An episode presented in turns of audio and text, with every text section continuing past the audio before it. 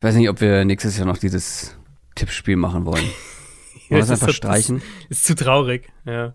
Das ist ja, ich weiß sad. auch nicht. Vielleicht, vielleicht Also müssen wir uns irgendwie ein anderes Format überlegen, wo wir irgendwie mehrere Spiele tippen oder so, dass dann die Quote am Ende, also beziehungsweise das, das Ergebnis am Ende Mhm. nicht ganz so traurig aussieht. Also ich meine, bei mir war es ja noch knapp und bei mir es war, war, war es ja einfach nur eine Frechheit, dass mein Tipp nicht ähm, geklappt hat mit den Saints. Das war ja einfach nur, das war einfach nur frech. Ah, gut, also Bei dir war halt, war halt hoffnungslos, ne? verloren ist verloren, kann ich da so sagen. Ja, gut, das stimmt, das stimmt. Ja, ja, gut, mal gucken, ob wir heute uns besser schlagen äh, mit unseren Tipps. Ja, aber erwartet nicht zu viel, sag ich mal. Erwartet nicht zu viel.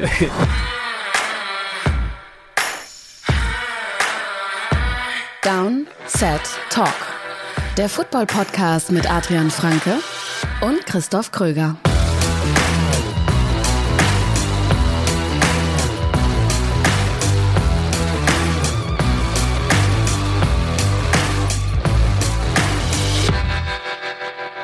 Motiviert, gut gelaunt und optimistisch gehen wir rein in eine neue Folge Downset Talk. Das ist der offizielle NFL-Podcast von The Sonnens Box. Mit mir, Christoph Kröger und Adrian Franke. Einen wunderschönen guten Tag.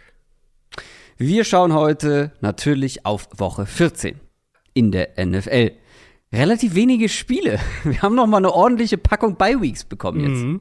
Ja, nochmal, bevor es dann, bevor es dann durch ist mit den Bye Weeks, aber ähm, ja, auch ein paar Teams, über die wir jetzt natürlich diese Woche dementsprechend nicht sprechen werden, aber wir sprechen ja auch über einige Teams immer jeweils am Montag mittlerweile. Das heißt, es wird ja, die, die Coverage für jedes Team wird ja tendenziell eher mehr als weniger. Wir fächern das Ganze etwas auf. Ja, Montalk. Wer das Format noch nicht kennt, jeden Montag gibt es eine neue Folge Downset Talk. Und zwar drei Storylines vom NFL-Sonntag werden von uns besprochen. Hört da gerne mal auch in Zukunft rein. Immer Montag gegen die Mittagszeit gibt es da eine neue Folge. Und was es jede Woche Donnerstag zu Beginn einer Folge Downset Talk gibt, ist folgendes. Quick Question. Unsere Supporter können uns bei Discord eine Frage stellen. Das hat auch Almigurt von Ehrenmann gemacht. Alter Bekannter, oder? Hier in, Ja, ja, der in war schon sämtlichen- ja, in Mailbacks und so auch auf jeden Fall dabei. Stammgast. Und Almigurt von Ehrenmann fragt, hat Seattle mit Geno Smith eine Lösung für mehr als dieses Jahr gefunden? Das ist, das ist auf mehreren Ebenen eine ganz schön komplizierte Frage. Also die Antwort Mhm. ist, glaube ich, ganz schön tricky, weil ich würde sagen, also in Seattle hat niemand damit gerechnet, dass Geno Smith so spielt. Das kann mir keiner erzählen, weil die haben Drew. Lock geholt und haben einen Zweikampf zwischen den beiden ausgerufen. Und wer das Ja, macht, ja, ja. erwartet nicht, dass Geno Smith ja eine Top 10 NFL-Saison spielt. Ja, wer weiß, wie das, diese ganze Dynamik überhaupt sich auch. Also, wenn ihr an die Preseason zurückdenkt, da war es ja wirklich so, sie haben ja gesagt, Gino, ich glaube, Gino sollte das erste Spiel starten und dann Locke das zweite oder irgendwie so in der Richtung war das ja. Und, ähm, und Locke hat ja Covid bekommen. Das war ja, und deswegen hat er nicht gespielt. Wenn, der, wenn der das, ich glaube, es war das zweite Preseason-Spiel, wenn der das gespielt hätte, wie es geplant war, und da jetzt irgendwie Lights Out gewesen wäre, ne, wer weiß, ob Gino überhaupt startet Woche 1. Also, das ist ja wirklich eine, Ja. In jeder Hinsicht eine absolut kuriose Geschichte. Ja, und jetzt ist das Ganze natürlich noch doppelt kompliziert, weil wenn die Seahawks nur ihren eigenen Pick hätten äh, im kommenden Draft, und das Mhm. ist, glaube ich, aktuell sind sie so Pick 20, also er wird nicht früh sein, egal wie sie jetzt die letzten Wochen noch performen, der wird relativ spät sein. Das Ding ist ja aber, wenn es nur den gäbe, dann würde ich sagen, ja, nee, versucht Gino äh, irgendwie die besten möglichen Umstände zu basteln, ne, eine Defense, damit er nicht jedes Mal 30 Punkte machen muss, um ein Spiel zu gewinnen, eine noch bessere O-Line, vielleicht einen dritten Receiver, all solche Geschichten. Aber man hat ja noch den Pick der Broncos. Und das ist aktuell Mhm. Pick 3. Und es gibt jetzt halt zwei Wege. Entweder nimmst du den dritten Quarterback, den es zu dem Zeitpunkt noch gibt. Ich gehe mal davon aus, dass die ersten beiden auch Quarterbacks sein werden im kommenden Draft. Oder du nimmst ein Angebot an, was es geben wird für diesen Pick. Mhm. Mhm.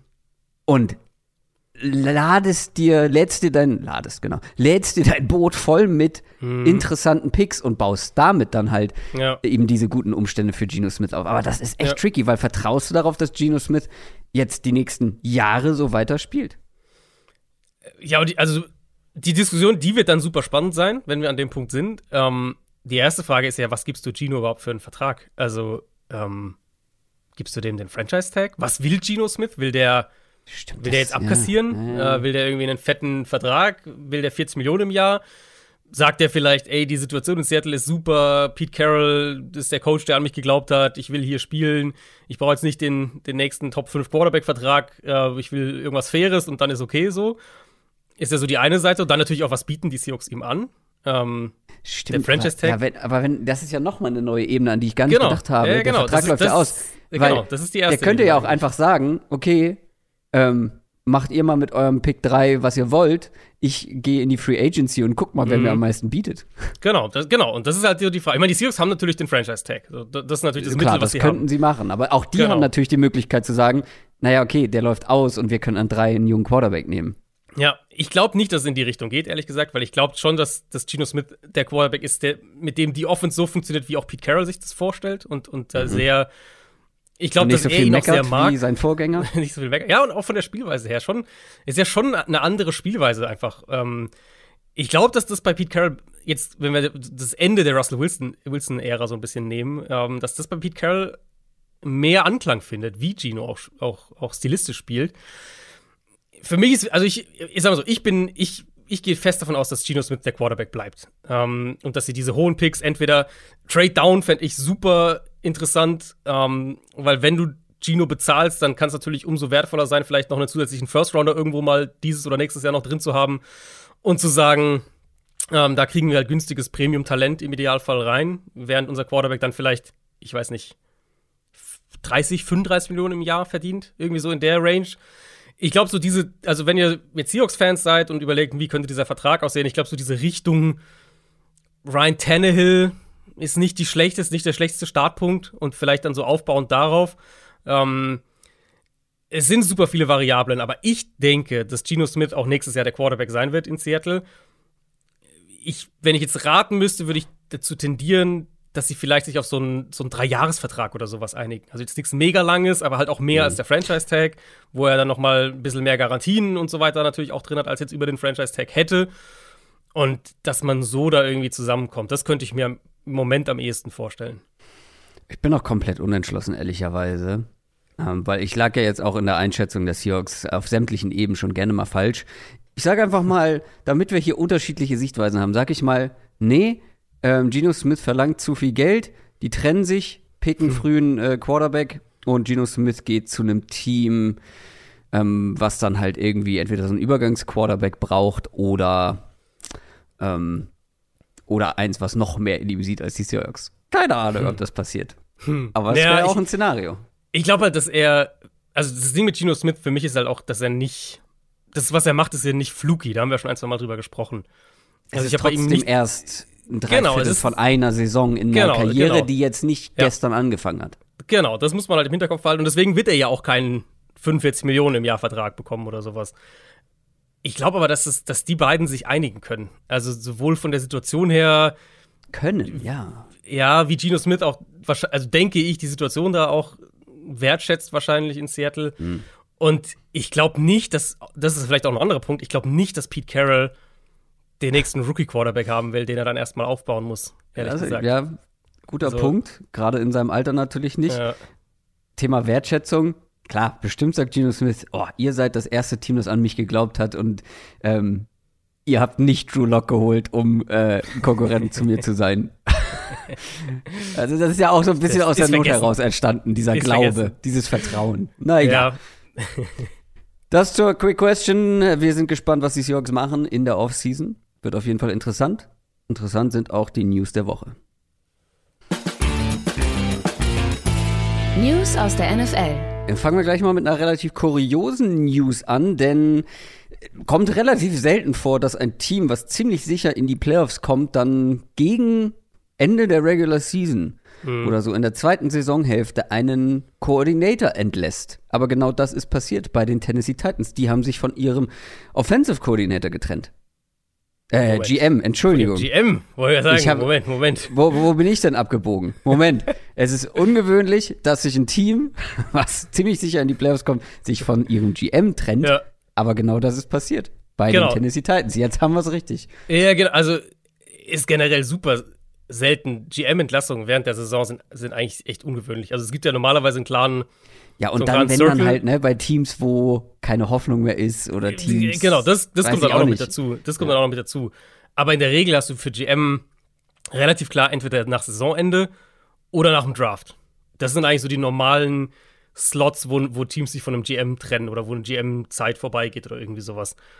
Dass ein GM während der Regular Season entlassen wird, kommt echt selten vor. Und wenn, ähm, und, und das, wenn es aus, aus jetzt aus sportlichen Gründen, also der nicht irgendwie, keine Ahnung, verhaftet wurde wegen irgendwas oder sonst was, aber wenn es aus sportlichen Gründen ist, dann reden wir halt echt von den richtig schlechten Teams. Also, ähm, ich glaube, das letzte war Jacksonville vor zwei Jahren, als die 1 und 10 standen. Dann haben sie sich von ihrem GM auch ähnliche Zeit, so Ende November, getrennt. Die Titans halt als ein Team, das jetzt wahrscheinlich bald das dritte Mal in Folge die Division gewinnt, das Playoffs le letzten drei Jahre immer gespielt hat, dieses Jahr Playoffs spielen wird, das im Championship Game einmal stand. Ich kann mich an keinen vergleichbaren Fall erinnern, ehrlicherweise. Und das Timing ist natürlich dann auch insofern jetzt, sagen wir mal, kurios, weil sie gerade gegen die Eagles gespielt haben und von AJ Brown zerlegt wurden, den sie natürlich vergangene Offseason nach Philly getradet haben, weil sie ihn nicht bezahlen wollten. Und ähm, Ja, es tut schon ja, doppelt weh. ist, ja, ist halt schon so ein bisschen, ich weiß nicht, ob es da halt nicht doch äh, im Zuge dieses Trades vielleicht hinter den Kulissen was kaputt gegangen ist und dieses Spiel war jetzt so der, der letzte Tropfen, der dann das fast zum Überlaufen gebracht hat. Ich glaube, generell ist ein Thema, was man hier anbringen muss ähm, und, und was man nicht unterschätzen darf, sind so diese internen Machtkämpfe. Bei den Titans muss man da wahrscheinlich Mike Rabel nennen, weil Mike Rabel mit Sicherheit derjenige ist, der jetzt intern mächtiger wird. Wenn, ähm, klar, die werden einen neuen GM holen und so, aber ich denke, dass Rabel in der Hierarchie jetzt hochklettert, intern. Und vielleicht wollte der AJ Brown nicht traden. traden. Vielleicht, hat, äh, vielleicht hat er gesagt, das ist ein Spieler, den dürfen wir nicht abgeben. Und Robinson hat halt, John Robinson, der GM, hat gesagt, ähm, ja, das müssen wir aber machen, so, ne? Wir, wir zahlen den nicht, also müssen wir ihn wegtraden. Und vielleicht, ne, war das dann so dieses Spiel, was, was das alles wieder hochgekocht hat. Ähm, ich glaube nicht, dass es Zufall war vom Timing her. Das glaube ich nicht. Ich glaube nicht, dass, dass der AJ Brown Trade der einzige Grund war, aber ich glaube auch nicht, dass dieses Timing jetzt nach diesem Eagles-Spiel ähm, Zufall war. Und dann natürlich im nächsten Schritt muss man auch fairerweise sagen, dass, dass John Robinson als, als Titans GM vor allem jetzt über die letzten Jahre, die ersten Jahre war er sehr erfolgreich auch, ähm, die letzten Jahre aber einfach viele schlechte Picks hatte, schlechte Free Agency Entscheidungen hatte, die AJ Brown Sache so als die als die ja die, die der größte Name, aber es gab einfach viele Entscheidungen auch von ihm, die nicht gut waren und ja, Ja. das macht es natürlich vom Timing her immer noch kurios, weil wie gesagt, ne, Anfang Dezember ein Team, was was wahrscheinlich wieder seine Division gewinnt, das passiert eigentlich nicht. Aber es gibt auch zumindest ein bisschen mehr noch, da ist noch mehr Fleisch an dem Knochen, als das jetzt einfach nur zu sagen, naja, der AJ Brown Trade. Ja, vor allem hat man die letzten zwei Jahre gesehen bei den Titans ganz deutlich gesehen, dass mehr aus dem Team rausgeholt wird, als man das erwarten kann, als die Qualität eigentlich vermuten lässt. Und das zeugt ja eher von einer guten Arbeit vom Coaching-Staff und nicht halt von einem guten Roster-Building. Wenn du sagst, Ja. die übertreffen sich Ja. immer wieder. Und das war gerade halt in den letzten zwei Jahren ja eben der Fall. Und Genau, ja. Die letzten zwei Jahre vor allem. Die letzten zwei Jahre. Ja. Da will ich ist auch der Cut so ein bisschen. Also jetzt, ich meine jetzt nicht den Draft sozusagen dieses Kalenderjahr, weil den würde ich jetzt noch nicht bewerten wollen und ich denke auch nicht, dass sie das schon tun. Aber die zwei davor. Und wenn du da halt diese Off-Seasons generell anguckst, was, was die da für Spieler gedraftet haben, hoch, ähm, was sie für Free Agency-Entscheidungen getroffen haben. Der Trade für Julio Jones, der einfach ein kompletter Fehlschlag war. ja, dann dieser Offensive Tackle, der kaum gespielt Genau, hat. also der Wilson, der, der genau, also da waren einfach viele, viele Fehlgriffe drin. Und in den ersten Jahren von seiner Amtszeit war er ja durchaus erfolgreich. Der hatte ein paar richtig gute Drafts am Anfang. Ähm, aber jetzt ist es halt immer mehr ins Negative gegangen und ich, ich denke, das, und deswegen glaube ich nicht dran, dass das jetzt Zufall war, dass es nach diesem Spiel passiert. Ich denke, dass dieser AJ Brown Trade schon intern noch mal ja, also ich weiß nicht, ob vielleicht ein Tischtuch zerschnitten oder zumindest da sehr, sehr für, für, für tiefere Gräben ähm, gesorgt hat. Baker Mayfield hatte eine aufregende Woche. Wurde entlassen von den Panthers und wurde dann per Waiver Wire von den Rams gepickt und ist jetzt einfach Quarterback bei den Los Angeles Rams. Was sagen wir dazu? Ja, waren wohl auch das einzige Team, das einen Waiver-Claim eingereicht hatte. Ähm, ich ich glaube, das kann für die Rams in mehrfacher Hinsicht Sinn ergeben. Diese Saison für die Rams ist natürlich verloren. Das wissen wir alle. Ich glaube, die können diese Woche auch rechnerisch aus dem Playoff-Rennen eliminiert werden. Ja, die Saison ist durch. Aber sie bekommen Mayfield jetzt mal rein, der kann das Playbook lernen, sie können ihn ein paar Spiele testen, sie können ihn einfach mal ein paar Wochen auch sehen, wie arbeitet der so, was für ein Typ ist der, ähm, was können wir mit dem machen. Er ist kurzfristig eine bessere Quarterback-Option, als die Rams aktuell ohne Stafford natürlich haben. Das würde ich immer noch ganz klar Ja. sagen. Also er ist besser Ja. als John Wolford und so weiter. Ne? Da ist er auf jeden Fall ein Upgrade dann, sobald er das Playbook einigermaßen drin hat.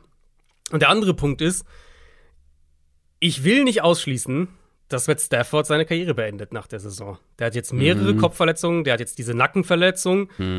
Kommt der noch mal 2023 oder sagt er sich vielleicht so, ich habe den Ring ähm, und jetzt sind einfach andere Sachen wichtiger, angefangen mit seiner körperlichen Gesundheit. Das ist jetzt spekulativ von mir, um das klar zu sagen.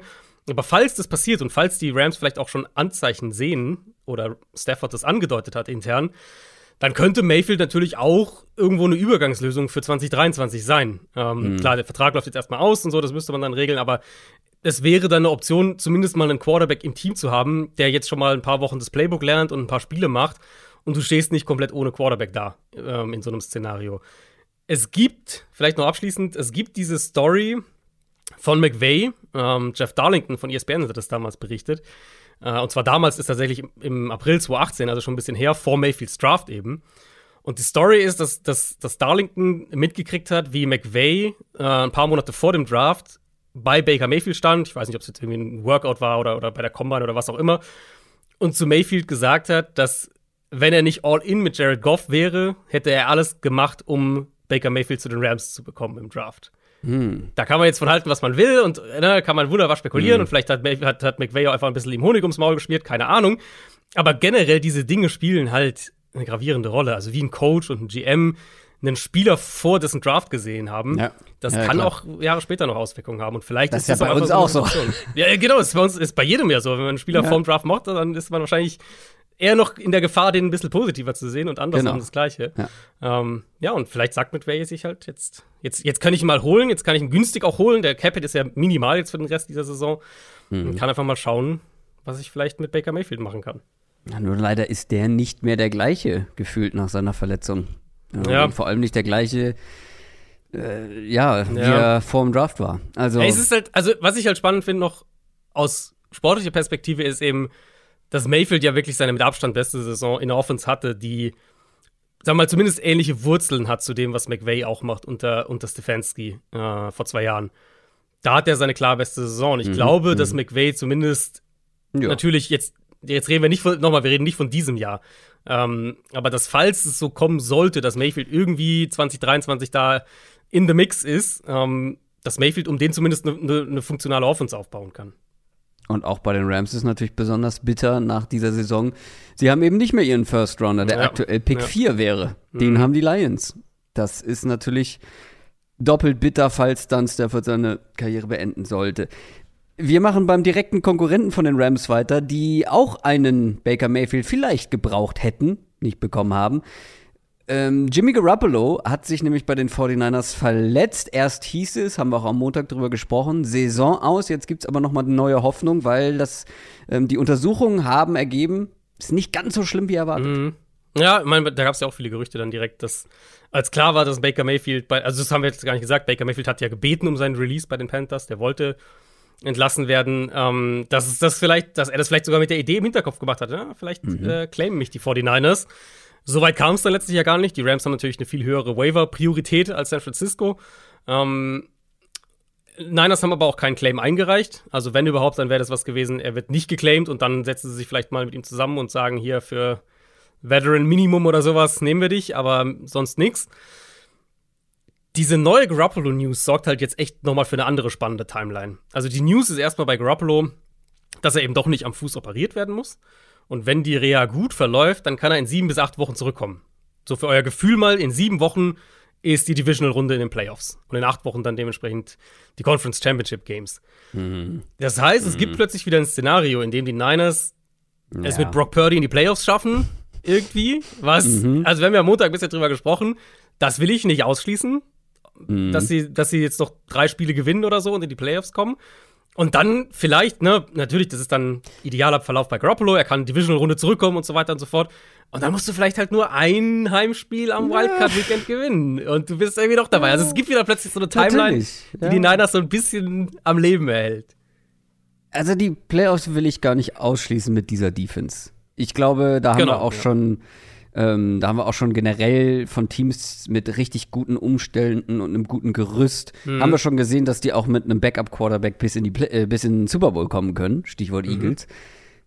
Aber Brock Purdy ist jetzt halt auch nicht ein Nick Foles und da bin ich dann grundsätzlich noch ein bisschen skeptisch, weil du musst erstmal dann mindestens dieses eine Playoff-Spiel gewinnen. Klar. Und es ist noch ein langer Weg überhaupt mit Brock Purdy in die Playoffs. Klar, aktuell sind sie Platz 1, aber die Seahawks sind nur einen Sieg dahinter. Also, Ja, ja, genau, das ist die Frage. Also, die müssten natürlich die Division gewinnen. Ähm, ich meine, sie haben ja die, das erste Spiel gegen die Seahawks gewonnen, wenn ich jetzt nicht ganz falsch bin. Das heißt, sie haben die Möglichkeit, den Tiebreaker mit, dem, zweiten, mit einem zweiten Sieg klarzumachen. Ähm, und dann könnte also, sagen wir so, der, der vierte Seed wird ja auf jeden Fall an die NFC South gehen, weil wer auch immer, ich schätze mal Tampa Bay, die gewinnt, wird den schlechtesten Rekord haben.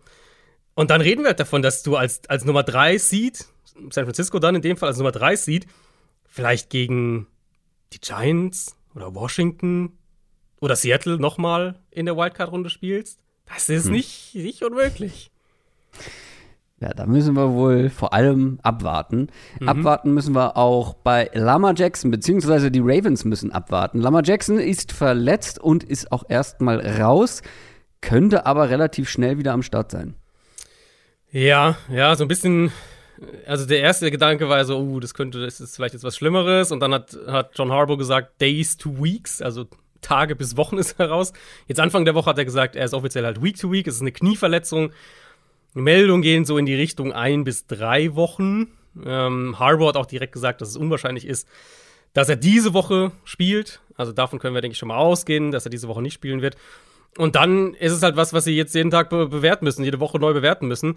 Könnte halt sein, dass er auch wirklich zwei oder drei Spiele verpasst. Jetzt, Jackson ist natürlich ein Quarterback, der schon die volle Mobilität irgendwo auch braucht für sein Spiel, wo vielleicht der ein oder andere reine Pocket Passer dann eher auch mal mit irgendeiner, keine Ahnung, Kniestütze oder irgendwas da in der Pocket spielen kann. Das ist, kannst du mit Lamar Jackson eigentlich so nicht, nicht sinnvoll machen. Ähm, und die Ravens haben jetzt Pittsburgh diese Woche, Cleveland nächste Woche. Das sind schon kritische Spiele mit Blick halt auf das Division-Rennen gegen die Bengals. Weil im Moment, Baltimore hat im Moment einen 2-0-Rekord in der Division. Cincinnati 1 und 3. Das ist ein wichtiger Tiebreaker potenziell für die Ravens. Und wenn die jetzt zweimal verlieren in der Division ohne Lamar Jackson, ja, dann könnte das halt schon kippen. Ähm, Woche 18 spielen die beiden dann gegeneinander, Bengals und Ravens. Mal gucken, wie sie bis dahin in, in ihrem Standing jeweils dastehen.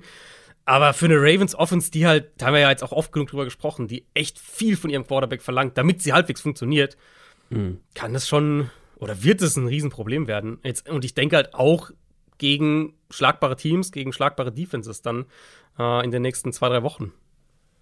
Mm, Ja, und wir sprechen nachher natürlich auch direkt über dieses Matchup diese Woche. Da könnte es schon gar nicht so einfach werden. Das war's von den News. Kleine Unterbrechung, dann geht's weiter. Reklame. Große Leidenschaft und packende Momente. Genau das wollen wir genießen. Wir feiern Football. Heute ein König. König Pilsner. Reklame. So, und jetzt kommen wir zu Woche 14.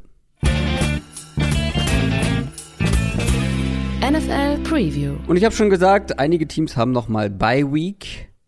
Atlanta Falcons, Chicago Bears, Green Bay Packers, Indianapolis Colts, New Orleans Saints und Washington Commanders. All diese Teams haben spielfrei. Wir starten mit dem Thursday Night Game. Die Los Angeles Rams treffen auf die Las Vegas Raiders. Die Raiders sind on fire ist vielleicht ein bisschen übertrieben, aber die Raiders haben jetzt drei Siege in Folge feiern können, die Rams nicht. Die stehen bei sechs Niederlagen in Folge. Die Rams stehen drei und neun. Nein, das stimmt nicht. Das ist äh, doch richtig. Ich bin, bin heute ein bisschen verwirrt, merkt man gar nicht, ne? Die, die Raiders sind bei fünf und sieben. Also, die Vorzeichen sind relativ klar. Äh, Ein Team mit einer guten Form, ein Team mit einer schlechten Form. Wobei man sagen muss, ich finde ja, dass die Rams sich letzte Woche gar nicht so schlecht verkauft haben gegen die Seahawks. John Wolford sah nicht verkehrt aus. Die Offensive Line war plötzlich irgendwie besser. Ähm, aber wie viel war das wert? Weil das war der Seahawks Pass Rush und äh, wie viel Ja. schwieriger wird es jetzt gegen einen Max Crosby in Topform, gegen eine Defense, die plötzlich, also zumindest ist mir aufgefallen ähm, oder besonders aufgefallen, dass man jetzt richtig aggressiv spielt, aggressiv blitzt, richtig unangenehm waren die Raiders Mhm. letzte Ja. Woche defensiv. Ja. Die haben die letzten Wochen, die letzten zwei Wochen wohlgemerkt, schon O-Lines mehr oder weniger zerstört. Und ähm, ja, vielleicht kommen die Rams damit zu. Ja, ja, wir kommen ja dann noch zu den Seahawks. Ich fürchte ehrlicherweise, dass das eher, dieses Spiel eher eine Aussage über ähm, die Seahawks Run Defense und die Seahawks Defense insgesamt war, als jetzt ein positiver Trend bei den Rams. Rams haben das gut gemacht, überhaupt keine Frage. Ich glaube nicht, dass sich das jetzt hier fortsetzt. Also, wir wissen ja auch, dass Stafford wahrscheinlich dieses Jahr nicht mehr spielen wird, ist jetzt auf Injured Reserve auch offiziell. Ähm, wir haben natürlich die ganzen Langzeitverletzten, die auch nicht zurückkommen werden. Cooper Cup, Allen Robinson, also zumindest nicht zeitnah. Joe Noteboom, Chandler Brewer in der Offensive Line, die auch immer noch fehlen. Also wir reden ja wirklich jetzt in der Offense von nach wie vor davon, dass einfach sehr, sehr viele kritische Säulen fehlen. Und da können wir jetzt sagen, okay, die Raiders haben jetzt auch nicht die beste Defense, aber halt gerade diese Front, was du ja gerade schon so ein bisschen angedeutet hast, eben Crosby allen voran, der die letzten Wochen ziemlich heiß gelaufen ist, die können, die können hier, glaube ich, schon für ziemliche Probleme sorgen gegen, ja, man muss ja so hart sagen, gegen diese Überreste von der Rams Offense und eben ohne die Waffen und ohne den Quarterback, wo, du, wo man jetzt sagt, da bestrafen sie dich wirklich, sofern du halt jetzt nicht so dich präsentierst, wie die Seahawks letzte Woche gemacht haben. Ähm, jetzt hatte letzte Woche auch für die, Ra für die Raiders Chandler Jones sein, in meinen Augen mit Abstand bestes Saisonspiel gegen die Chargers. Und das ist ja so ein bisschen das Ding halt aus, aus, aus Rams Perspektive. Wer soll denn die Plays machen? Also, Van Jefferson ist wahrscheinlich so die gefährlichste Waffe. Ich weiß nicht genau. Vielleicht triffst du ein Big Play auf, auf Tutu Atwell oder irgendwie sowas. Aber das ist ja keine, keine Basis irgendwo. Und letztlich in dem, in dem Spiel in meinen Augen ist so, dass die Raiders defensiv den Run deutlich besser stoppen sollten, als das die Seahawks gemacht haben. Dass sie mit dem Pass Rush mehr machen werden. Und für mich ist es ein Spiel, in dem es die Raiders letztlich halt einfach nicht vermasseln dürfen. Also, dass du irgendwie, keine Ahnung, einen, einen Muffed Punt hast oder irgendwie in der Red Zone zweimal fumbles oder solche Geschichten hast. Wenn sowas nicht passiert, dann glaube ich nicht, dass das ein ähnlich enges Spiel wird wie letzte Woche jetzt äh, aus, aus Rams Sicht gegen, gegen die Seahawks. Und für die Raiders geht es ja theoretisch sogar auch noch um, um, um ein Playoff-Ticket oder zumindest um im Playoff-Rennen zu bleiben. Sind zwei Spiele hinten dran aktuell. Ja, absolut. Und die Raiders Offense, das ist genau das, worüber wir unter anderem letzte Woche gesprochen haben. Wenn man ihre Playmaker machen lässt, dann machen sie auch. Und dann Ja. wird schwierig, gegen die Raiders zu gewinnen. Die Two-Man-Show, Devontae Adams und Josh Jacobs. Ich meine, die Rams haben auch zwei Stars in ihrer Defense. Mit Aaron Donald und Jalen Ramsey. Ist halt nur die Frage, ob es reicht, um genau diese beiden zu limitieren. Aber vor allem Ramsey, Devontae Adams, das könnte schon ein interessantes Matchup werden. Aber äh, ja, ich stelle mal ganz provokant die Frage, muss es vielleicht nach längerer Zeit mal wieder auf andere ankommen in der Raiders Offense oder dominieren die beiden weiter? Das ist, kann, glaube ich, das, oder das sollte das Ziel sein, aus, aus, aus Rams Perspektive, das zu erzwingen. Also zu Donald. Donald wird ja wahrscheinlich gar nicht spielen. Ähm, Oh, Der hat ja immer noch diese Knöchelverletzung. Hat ja letzte Woche auch nicht gespielt. Was- ja, ja, aber ich dachte, der wäre schon wieder auf dem Weg der Besserung. Also er hatte gesagt, äh, ich will es jetzt nicht falsch wiedergeben, aber ich glaube, er hatte gesagt, äh, dass er hofft, übernächste Woche wieder zu spielen. Das Okay. war das letzte, was ich im Kopf hatte. Auf jeden Fall gehe ich davon aus, dass er diese Woche nicht spielt. Ist ja auch Thursday Night, kurze Woche. Ähm, ja, aber Ramsey, ja. das, ist, das ist halt der, der Knackpunkt, so ein bisschen.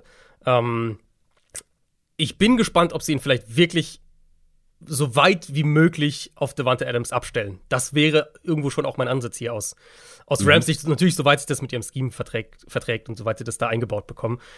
Weil die Raiders, die Raiders haben halt wirklich eine offensive Identität gefunden. Mit dem Run-Game plus der individuellen Klasse von Devante Adams. Und Adams spielt ja eine richtig gute Saison auch. Also das geht, der geht so ein bisschen unter, glaube ich. Natürlich auch, weil die Raiders gerade früh in der Saison zu viele Spiele verloren haben, die sie nicht hätten verlieren dürfen. Und Ja, und weil er selber auch so ein paar Spiele hatte, wo er Genau. gar keine Rolle gespielt hat. Ja. Aber jetzt schon wirklich seit ein paar Wochen ist der echt auf einem sehr, Ja. sehr dominanten Level. Und die, die Rams haben immer noch, was sie immer noch haben, ist eine einigermaßen gute Run-Defense. Das heißt, wenn die Devante Adams halbwegs in den Griff bekommen, und da wäre Ramsey der logische erste Ausgangspunkt, dann glaube ich, können die Raiders Offense vielleicht schon so ein bisschen Sand ins Getriebe kippen. Die Frage ist eben wirklich, ob das mit Blick auf die eigene Offense dann reicht, ob du das Spiel eng genug hältst, dass du selbst irgendwie das jetzt ähnlich wie gegen Seattle dann so ne, eng gestalten kannst. Ich vertraue der Raiders Offense mittlerweile genug, dass ich sage, ähm, ich glaube, das werden die schon, das werden die schon gewuppt kriegen. Ja, das denke ich auch. Die Buchmacher auch. Las Vegas ist mit sechs Punkten favorisiert. Irgendwie wäre es aber Classic Raiders nach so einem Aufschwung dann hier gegen so einen gebeutelten, ja, es würde in die verletzungsgebeutelten passen, Gegner ja. zu verlieren. Ja, es würde in die Saison passen. Vielleicht, also was natürlich jetzt noch gar nicht gesagt haben, jetzt haben wir in den News ausführlich drüber gesprochen. Es könnte natürlich sein, dass Baker Mayfield hier spielt. Ich rechne nicht damit. Glaubst du? Äh, Kurze Woche, drei Tage ich, ich denke nicht. lernen? Genau, ich denke Nicht nicht. mal, zwei Ähm, Tage. Äh, genau, ich denke es nicht. Es gab, also Schäfter hatte das, glaube ich, auch getweetet, so nach dem Motto, es äh, ist ein Gedankenspiel, das er starten oder spielen könnte diese Woche. Ähm, an sich ist es ja perfekt. Die spielen jetzt kurze Woche, da wirfst du nochmal John Wolford rein und dann hat Baker Mayfield nochmal anderthalb Wochen Genau, Zeit, um sich vorzubereiten.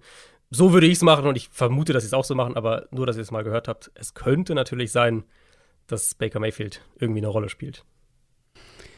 Dann gehen wir zum Sonntag und fangen mit den Buffalo Bills an. Die spielen gegen die New York Jets. Die also generell ein super spannendes Spiel. Ähm, die Bills haben überzeugend gegen die Patriots gewonnen und stehen jetzt bei 9 und 3. Die Jets haben knapp gegen die Vikings verloren, stehen 7 und 5.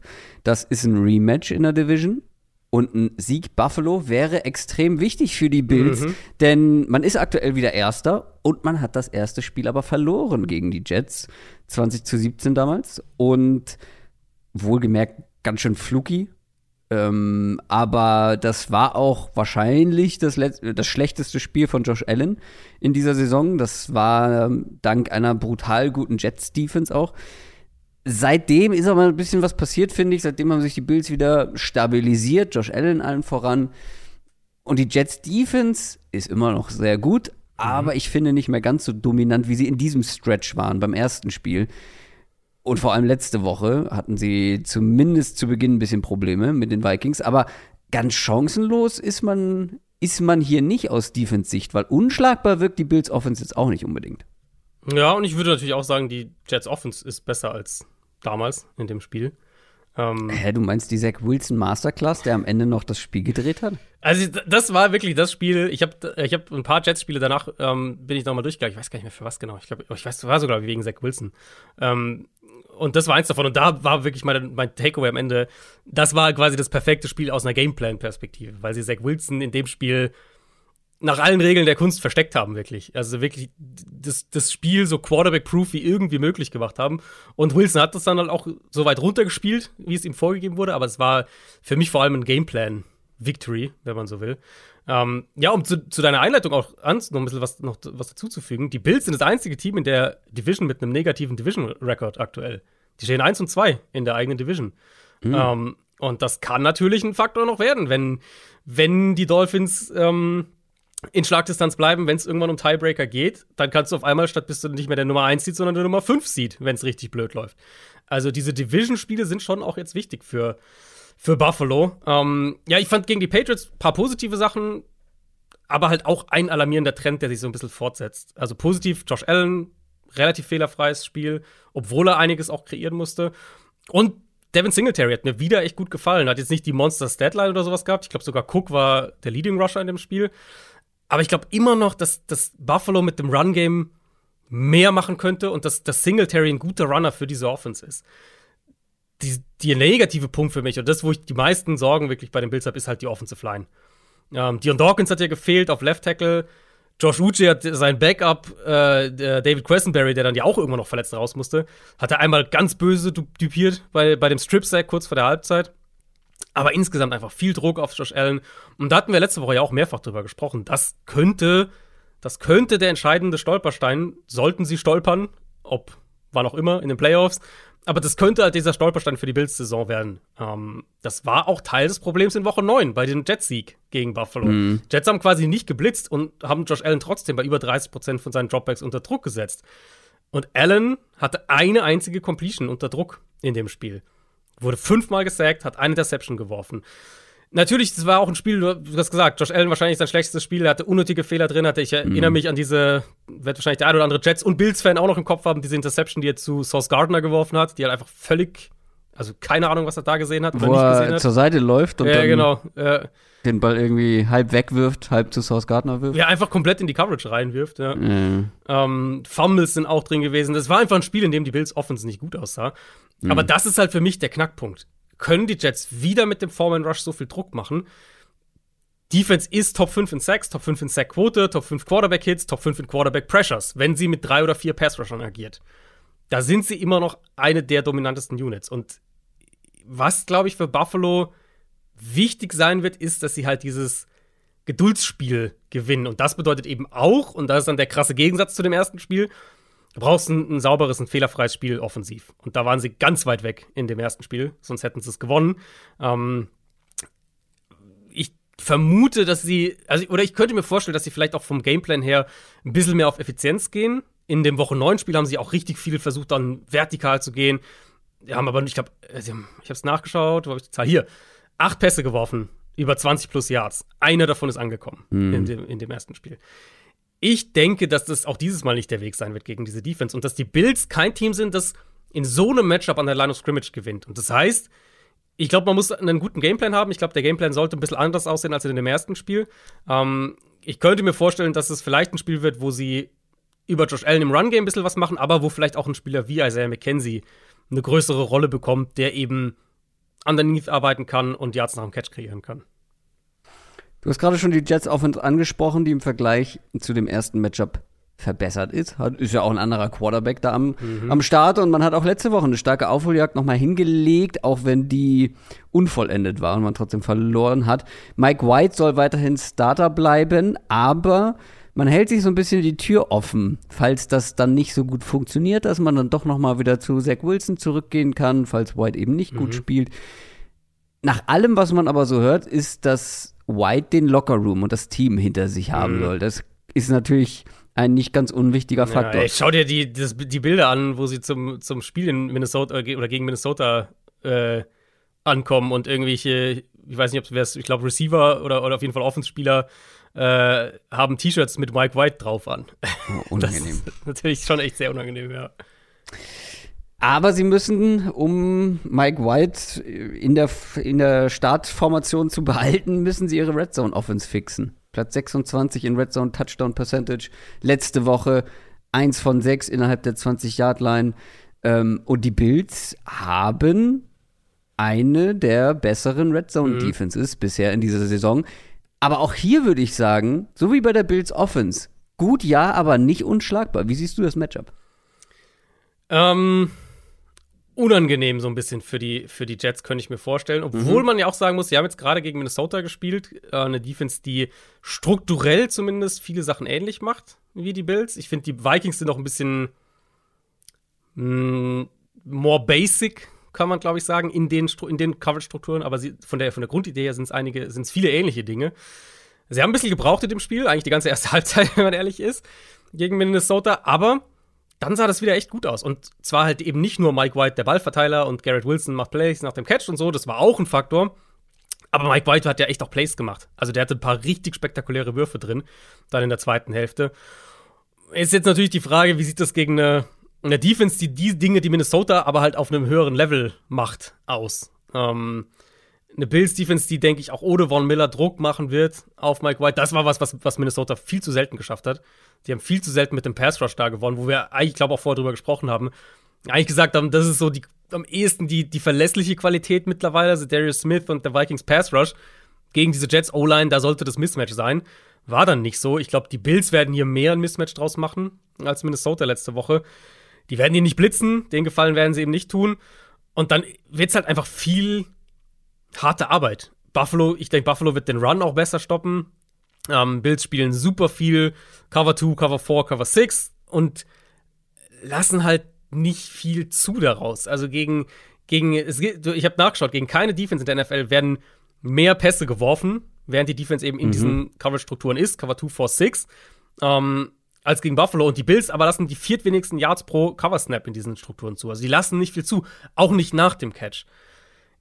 Ich war insgesamt von Mike White beeindruckt in dem Vikings-Spiel. Ähm, mhm. Man kann argumentieren, dass er der bessere Quarterback in dem Spiel war auf dem Platz. Hm. Aber das wird eine ganz andere Hausnummer. Und ich glaube, da werden sie an, an Grenzen stoßen, die Jets offensiv. Buffalo ist auch klarer Favorit zu Hause mit neuneinhalb Punkten. Ich finde aber, ja, es ist auf beiden Seiten kein leichtes Matchup, aber ich glaube nicht, dass sie chancenlos sind. Also eine neuneinhalber Line, mhm. Das sehe ich, also da würde ich definitiv nicht mit den Bills gehen bei neuneinhalb Punkten, weil ich kann ja, mir schon vorstellen, ja. dass sie es mit ihrer Defense dann doch auch mal ähm, ja eine Zeit lang mhm. zumindest enger halten können. Ich glaube auch, dass die Bills gewinnen am Ende, aber ich wäre jetzt nicht so überzeugt, wie es die Buchmacher mhm. zu sein scheinen. Ich war von, also ich fand halt das Jets, äh, das, das Patriots-Spiel in der Hinsicht, auch wenn jetzt gerade gesagt die O-Line macht mir Sorgen aus Bills Perspektive, aber ansonsten fand ich es dann einen klaren Schritt in die richtige Richtung, dass sie halt wie gesagt, Josh Allen, obwohl er die Plays auch gemacht hat und individuelle Plays gemacht hat, dass er relativ fehlerfrei war, dass sie den Ball gut gelaufen sind, dass sie so ein bisschen mehr sich wieder nach einer Offense, die, die runder ist, angefühlt haben. Ähm, und wenn sich das hier fortsetzt, gibt es schon ein Szenario, glaube ich, wo die Jets Offense so ein bisschen einen Meltdown hat mhm. und die mhm. Bills gewinnen das irgendwie 30-17 oder sowas. Dann machen wir weiter mit den Cincinnati Bengals und den Cleveland Browns.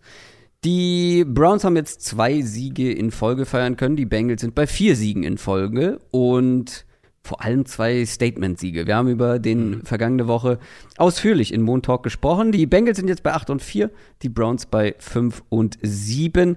Auch das sieht natürlich auf den ersten Blick nach einer relativ klaren Sache aus. Aber das erste Spiel haben auch hier die Browns gewonnen. Mhm, und zwar deutlich. Mhm, das war nämlich das erste Spiel für die Bengals ohne Jammer Chase und die Offense wurde komplett abgemeldet, weil vor allem die Protection so überhaupt nicht funktioniert hat. 17 Pressures mhm. ähm, für, für Burrow und 6 Sacks, Miles Garrett mit einer richtig starken Performance. Seitdem ist aber auch hier es wiederholt sich he heute irgendwie so ein bisschen in den Spielen. Seitdem ist nämlich auch hier einiges passiert. Also vor allem bei der Bengals Offense. Die ist seitdem immer besser geworden. Seit Woche 9 ist das die beste Offense nach Expected Points Added per Play der Liga. Jamar Chase ist jetzt zurück und auch die Protection war in den vergangenen Wochen dann doch etwas besser. Seitdem ist er zum Beispiel nie wieder oder musste er nie wieder den Ball so schnell werfen wie mhm. in Woche 8 und nie wieder hat er so viele Pressures in einem Spiel gesehen das sollte jetzt einfach eine andere Offense sein, die ja. von den Bengals. Eine andere Offense, die wir sehen werden auch in diesem Spiel. Und vor allem eine Offense, die die Schwächen der Run-Defense der Browns auch irgendwie besser ausnutzen kann, weil mhm. auch am Boden sind die Bengals ja besser geworden in diesen letzten Wochen. Ja. Auch da hat man jetzt äh, in diesem Zeitraum die zweitmeisten Expected Points added per Play, also im Laufspiel. Also das könnte auch hier ein ähm, deutlich anderes Spiel werden als das erste Aufeinandertreffen. Ja, davon gehe ich auf jeden Fall aus. Also wir haben ja, du hast schon gesagt, gerade am Montag ausführlich über die Bengals auf uns gesprochen. Also wer jetzt wirklich die genaue Bengals-Analyse will äh, und da noch nicht reingehört hat, dann vielleicht da noch mal reinhören. Browns Defense war schon ein bisschen besser zuletzt, aber da, du musst halt bei Defenses schon noch mal auch noch krasser gucken, gegen wen. Houston, jetzt letzte Woche Tampa Bay, die Woche davor, ist einfach auch Tampa Bay nicht der Maßstab gerade und sicher nicht auf dem Level, auf dem die Bengals offensiv aktuell spielen. Ich hab, bin noch mal ein bisschen in das erste Matchup auch zurückgegangen. Ähm, es waren halt, also es war wirklich ein Spiel, wo die Bengals einfach sich einen teuren, neben den ganzen Problemen, die du ja gerade auch schon zum Teil aufgelistet hast, dass sie sich einen teuren Fehler nach dem nächsten geleistet haben. Da hast du eine Burrow-Interception tief in der gegnerischen Hälfte, hast einen Fumble von Burrow beim Strip-Sack, ein verschossenes Field Goal dann gehen sie halt ohne Punkte aus der ersten Hälfte und dann nach der Pause nochmal schnell zwei Scoring Drives und zack, liegst du 0,25 hinten und das ist mehr oder weniger durch. Aber ich finde halt, also Miles Garrett war natürlich ein absolutes Monster in dem Spiel. Ansonsten haben sie zumindest den Pass Rush, also der, der Browns Pass Rush lebt halt auch dann teilweise nur von Miles Garrett. Das ist halt der eine Spieler, wo du irgendwie eine Antwort finden musst und der eine Spieler, der dich auch so ein bisschen, ähm, ja, kaputt machen kann, wenn man so will ich würde halt wirklich nochmal ganz klar argumentieren, und da haben wir, wie gesagt, am Montag ausführlicher drüber ähm, gesprochen, dass die Bengals einfach viel mehr Antworten mittlerweile haben. Das betrifft das Quick Game, das, das betrifft das Kurzpassspiel, wo sie eben nicht einfach nur im Sinne von, wir laufen den Ball, äh, wir werfen den Ball ganz, ganz schnell, ähm, sondern es ist halt ein Plan dahinter. Es ist wirklich auch ein Quick Game, was effizient ist. Und so kannst du einen Pass natürlich ein bisschen ab, äh, abmelden. Und das Run-Game, gerade aus der Shotgun, sieht halt viel, viel besser aus. Das hat mich gegen die Chiefs echt überrascht, wie gut sie da den Ball auch noch mal laufen konnten. Mhm. Eventuell ja auch Joe Mixon zurück diese Woche. Samaje Pirine macht es ja sehr, sehr gut äh, als, als Ersatz aktuell. Und dann sehe ich halt in der Secondary bei den Browns, auch wenn sie jetzt mal zwei gute Spiele hatten, ähm, das ist ein ganz anderes Kaliber hier. Ich sehe da ja. absolut Ansatzpunkte für die Bengals, um auch mehrere Matchups zu forcieren und zu gewinnen. Jamar Chase sah gut aus direkt in seinem ersten Spiel zurück. Da mache ich mir eigentlich keine Sorgen. Und ja, dann könnte das halt schon für die Browns Defense eher wieder so ein Spiel werden, wo halt die Löcher sichtbar sind im Vergleich jetzt zu den letzten Wochen. Generell wäre das für mich eine der größten Überraschungen des Spieltags, wenn die Browns hier gewinnen, auch wenn es nicht der größte, die größte Differenz ist oder der größte Favorit. Ähm, aber weil gleichzeitig halt auch die Browns Offense einen ganz schönen Schritt nach vorne machen muss, weil mhm. Deshaun Watsons erstes Spiel war mies. Ja. Richtig mies. Also, du hast nicht gut ausgesehen gegen eine der schwächsten Defenses der Liga. Ich glaube, am Ende waren es zwei Defense-Touchdowns die, ja, und die Special Browns Teams hatten. Und Punt Return. Ja, ja. Also die Offense hat nicht so viel gemacht. Nee. Und die Herausforderung für die Offense wird hier natürlich deutlich größer. Ja. Ähm, und also das ist eine Defense, die Mahomes letzte Woche das Leben schwer gemacht hat. Aber die Frage ist, wird es besser für die Browns Offense und wenn ja, wie? Da ist natürlich irgendwo eine Variable, wo man letztlich nur spekulieren kann. Also das war ja immer so ein bisschen Teil der Storyline okay, mit Brissett sieht die Offense eigentlich sehr, sehr gut aus oder zumindest sehr rund aus. Jetzt kommt Watson rein, der 700 Tage nicht gespielt hat, der seine Sperre abgesessen hat. Ähm, ja, aber der legt ja jetzt auch in der Woche, der einen Woche nicht den Schalter um und sagt, genau, okay, jetzt ich. geht's wieder. Ja, genau, das meine ich ja. Das ist so ein bisschen das Ding. Wie lange hat, ist da sozusagen der, der Rost noch im Spiel? Wie lange, mhm. ja, bis der, bis, bis Watson wieder mehr sportlich auf dem Level spielt, was er vor 700 Tagen letztlich hatte. Ähm, ich meine, da waren auch in dem Spiel ein paar bittere Drops mit drin, muss man auch sagen. Einer zur Interception natürlich auch. Aber die Red Zone Interception von Watson, die war absolute Katastrophe. Ähm, ja. Der hatte riesige Probleme mit Pressure. Der hat quasi nichts Downfield auch hinbekommen. Accuracy war all over the place. Er hatte mehrere Würfe, die, die so vorm Receiver auf dem Boden aufgeschlagen sind. Äh, und selbst Play Action, was du sagst mit Preset, eigentlich das ist zumindest immer da. Ähm, selbst das hat nicht funktioniert. Das reicht dann halt gegen die Texans, ja. Aber mhm ja, das, das ist auch hier, ne, habe jetzt ein paar Mal gesagt, du hast eben auch schon gesagt, komplett anderes Kaliber. Ähm, Browns werden bestimmt versuchen, den Ball zu laufen. Kansas City hatte damit jetzt Erfolg gegen die Bengals. Browns hatten damit auch Erfolg vor, also dem ersten Matchup. Ähm, Bengals haben das natürlich auch ein bisschen mehr angeboten, jetzt letzte Woche gegen, gegen Mahomes, weil sie Mahomes und das Passspiel stoppen wollten. Generell Cincinnati ist eine Defense, die sehr anpassungsfähig ist man muss man sich nur mal angucken, wie die teilweise gegen bestimmte Teams dann spielen. Gegen die Titans die Woche davor haben sie bei über einem Drittel ihrer Snaps eine Stack Box gespielt, also acht oder mehr Verteidiger in der Box, weil sie halt gegen Derrick Henry gespielt haben und wussten, dass das halt in dem Fall der, die primäre Aufgabe ist. Und das war ein, ein super physisches Spiel, wo sie das Run-Game ja echt auch gut gestoppt haben. Und da bin ich letztlich auf die Herangehensweise ähm, gespannt und darauf, ob sie das dieses Mal besser gestoppt werden, weil ich habe auch da nochmal geguckt, im ersten Matchup haben sie sogar bei über 50 Prozent eine Stackbox gespielt gegen die Browns. Also sie haben mhm. schon versucht, das sich aufs Run-Game zu fokussieren. Und die Browns sind trotzdem für über 170 Yards gelaufen. Äh, großer Unterschied vielleicht zu damals, der ähm, ist in der individuellen Qualität. Trey Hendrickson war da angeschlagen. Mhm. Der hat nur, der hat nur äh, 39 Snaps gespielt und DJ Reader war nicht dabei. Und das ist und bleibt für mich einfach der Anker in dieser, in dieser Run-Defense. Und wenn sie das besser hinbekommen, und ich denke, sie werden es besser hinbekommen als damals, für den Moment muss man einfach Zweifel haben, dass Deshaun Watson dann ein Spiel durch die Luft gewinnt, weil das war ziemlich dürftig, was er im ersten Spiel gezeigt hat. Die Bengals sind mit sechs Punkten favorisiert. Wie gesagt, für, also mich würde alles andere überraschen, wenn die Bengals das nicht gewinnen sollten. Mhm. Und ähm, selbst bei sechs Punkten sehe ich die Bengals vorne, weil ich aktuell halt, also wie willst du mehr von dieser Offense erwarten und gleichzeitig wie willst du erwarten, dass die Browns Defense die Bengals in der aktuellen Form stoppt. Kann immer passieren, weil in der NFL kann alles passieren, ja. ja. Aber davon ausgehen würde ich hier in dem Fall auf jeden Fall nicht. Ja, die Bengals sind im Moment das klar bessere Team. Also das sollte ein Spiel sein, was Cincinnati gewinnt. Und habe jetzt bei den Ravens ja drüber gesprochen.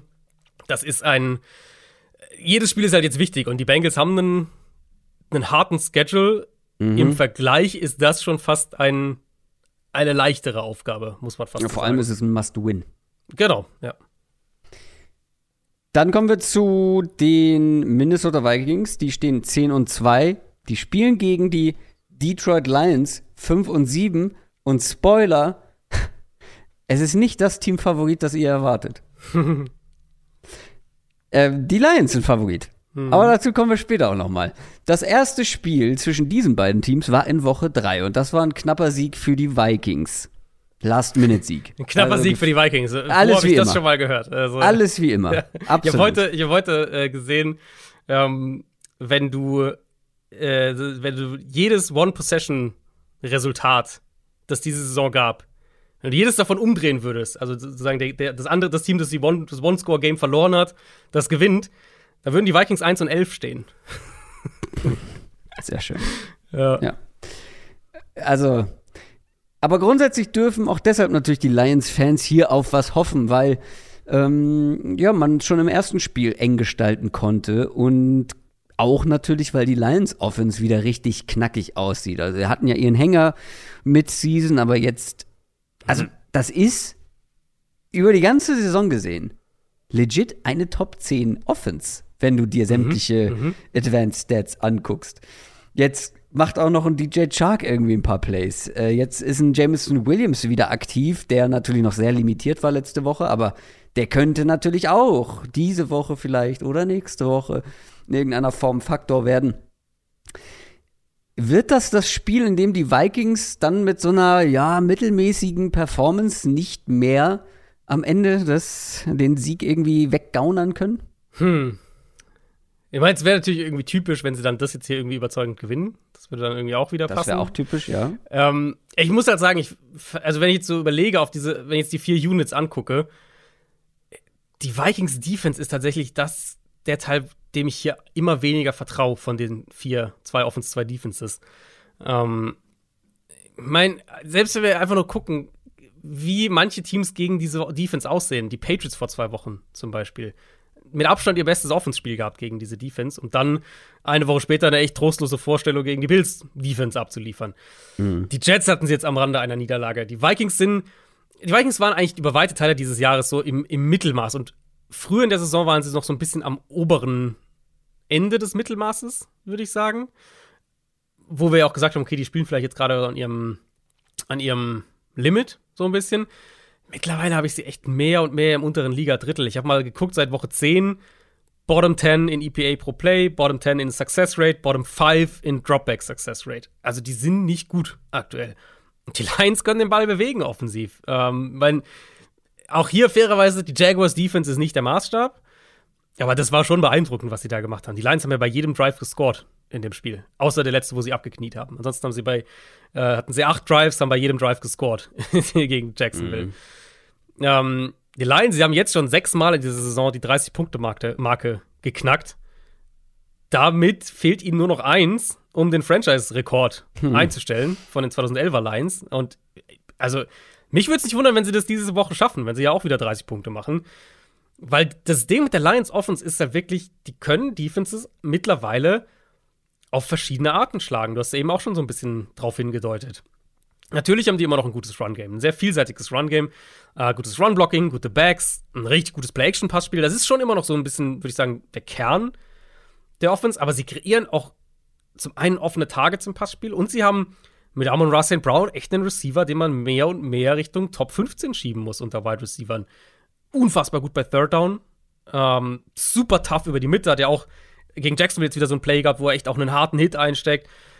Einer der besten Receiver in der NFL gegen Man-Coverage dieses Jahr.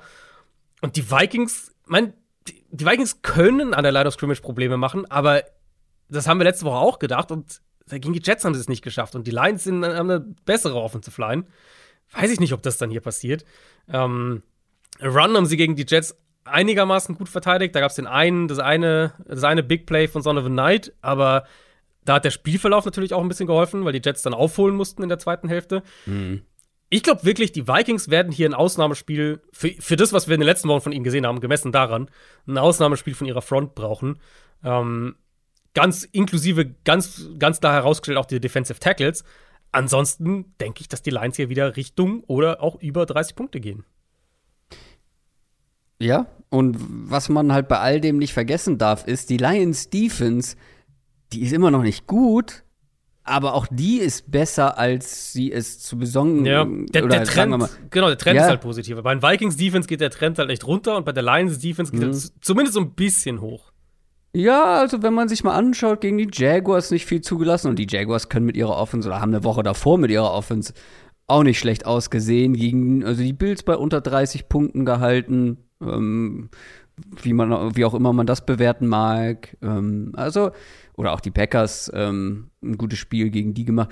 Also, die sind nicht mehr ganz so fatal, wie sie es mal waren. Mhm. Und Justin Jefferson war in dem ersten Spiel schon unsichtbar gegen die Lions. Das war Mhm. vielleicht sein schlechtestes ja. Spiel der Saison. Ja, Und auch letzte Woche wieder nicht wirklich eine tragende Rolle übernehmen können. Ist auch so ein bisschen, ja, in noch zu vielen Spielen abgemeldet. Aber diese Spiele, ja, die hat er immer dabei. Und ist halt natürlich schwierig darauf zu hoffen, dass sich das wiederholt. Aber es ist, da haben wir auch schon mehrfach drüber gesprochen, wenn Justin Jefferson eben so ein, ja, nicht so dominantes Spiel hat, dann kann es gegen jeden Gegner eigentlich eng werden. Also, ja. das spricht dafür, dass die Lions ihn vielleicht auch wieder limitiert bekommen. Ja, ich muss echt sagen, also wir sind jetzt in Woche 14 und eigentlich, Woche 14 ist so wirklich so der Punkt, wo ich zu jedem Team eine, eine ganz gute Einschätzung habe. Oder zumindest ein gutes Bauchgefühl habe, was ich zu jedem Team irgendwie denke, Offense, Defense und so weiter. Die Vikings sind halt echt, also die Vikings sind halt echt so das Enigma-Team dieses Jahr. Jetzt auch, also einfach nur dieser Mini-Kosmos der letzten beiden Spiele. Patriots-Spiel, richtig gut. Haben wir letzte Woche drüber gesprochen. Jets-Spiel wieder, wie so viele Spiele dieses Jahr. Starten eigentlich gut, punkten ganz gut am Anfang, fallen dann total in ein Loch und am Ende auf einmal brauchen sie so einen kritischen Scoring-Drive und dann schaffen sie den aber auch. Und das, ist, ein, also, das ist einfach total schwer in meinen Kopf reinzukriegen, was ich überhaupt von dieser Unit halte.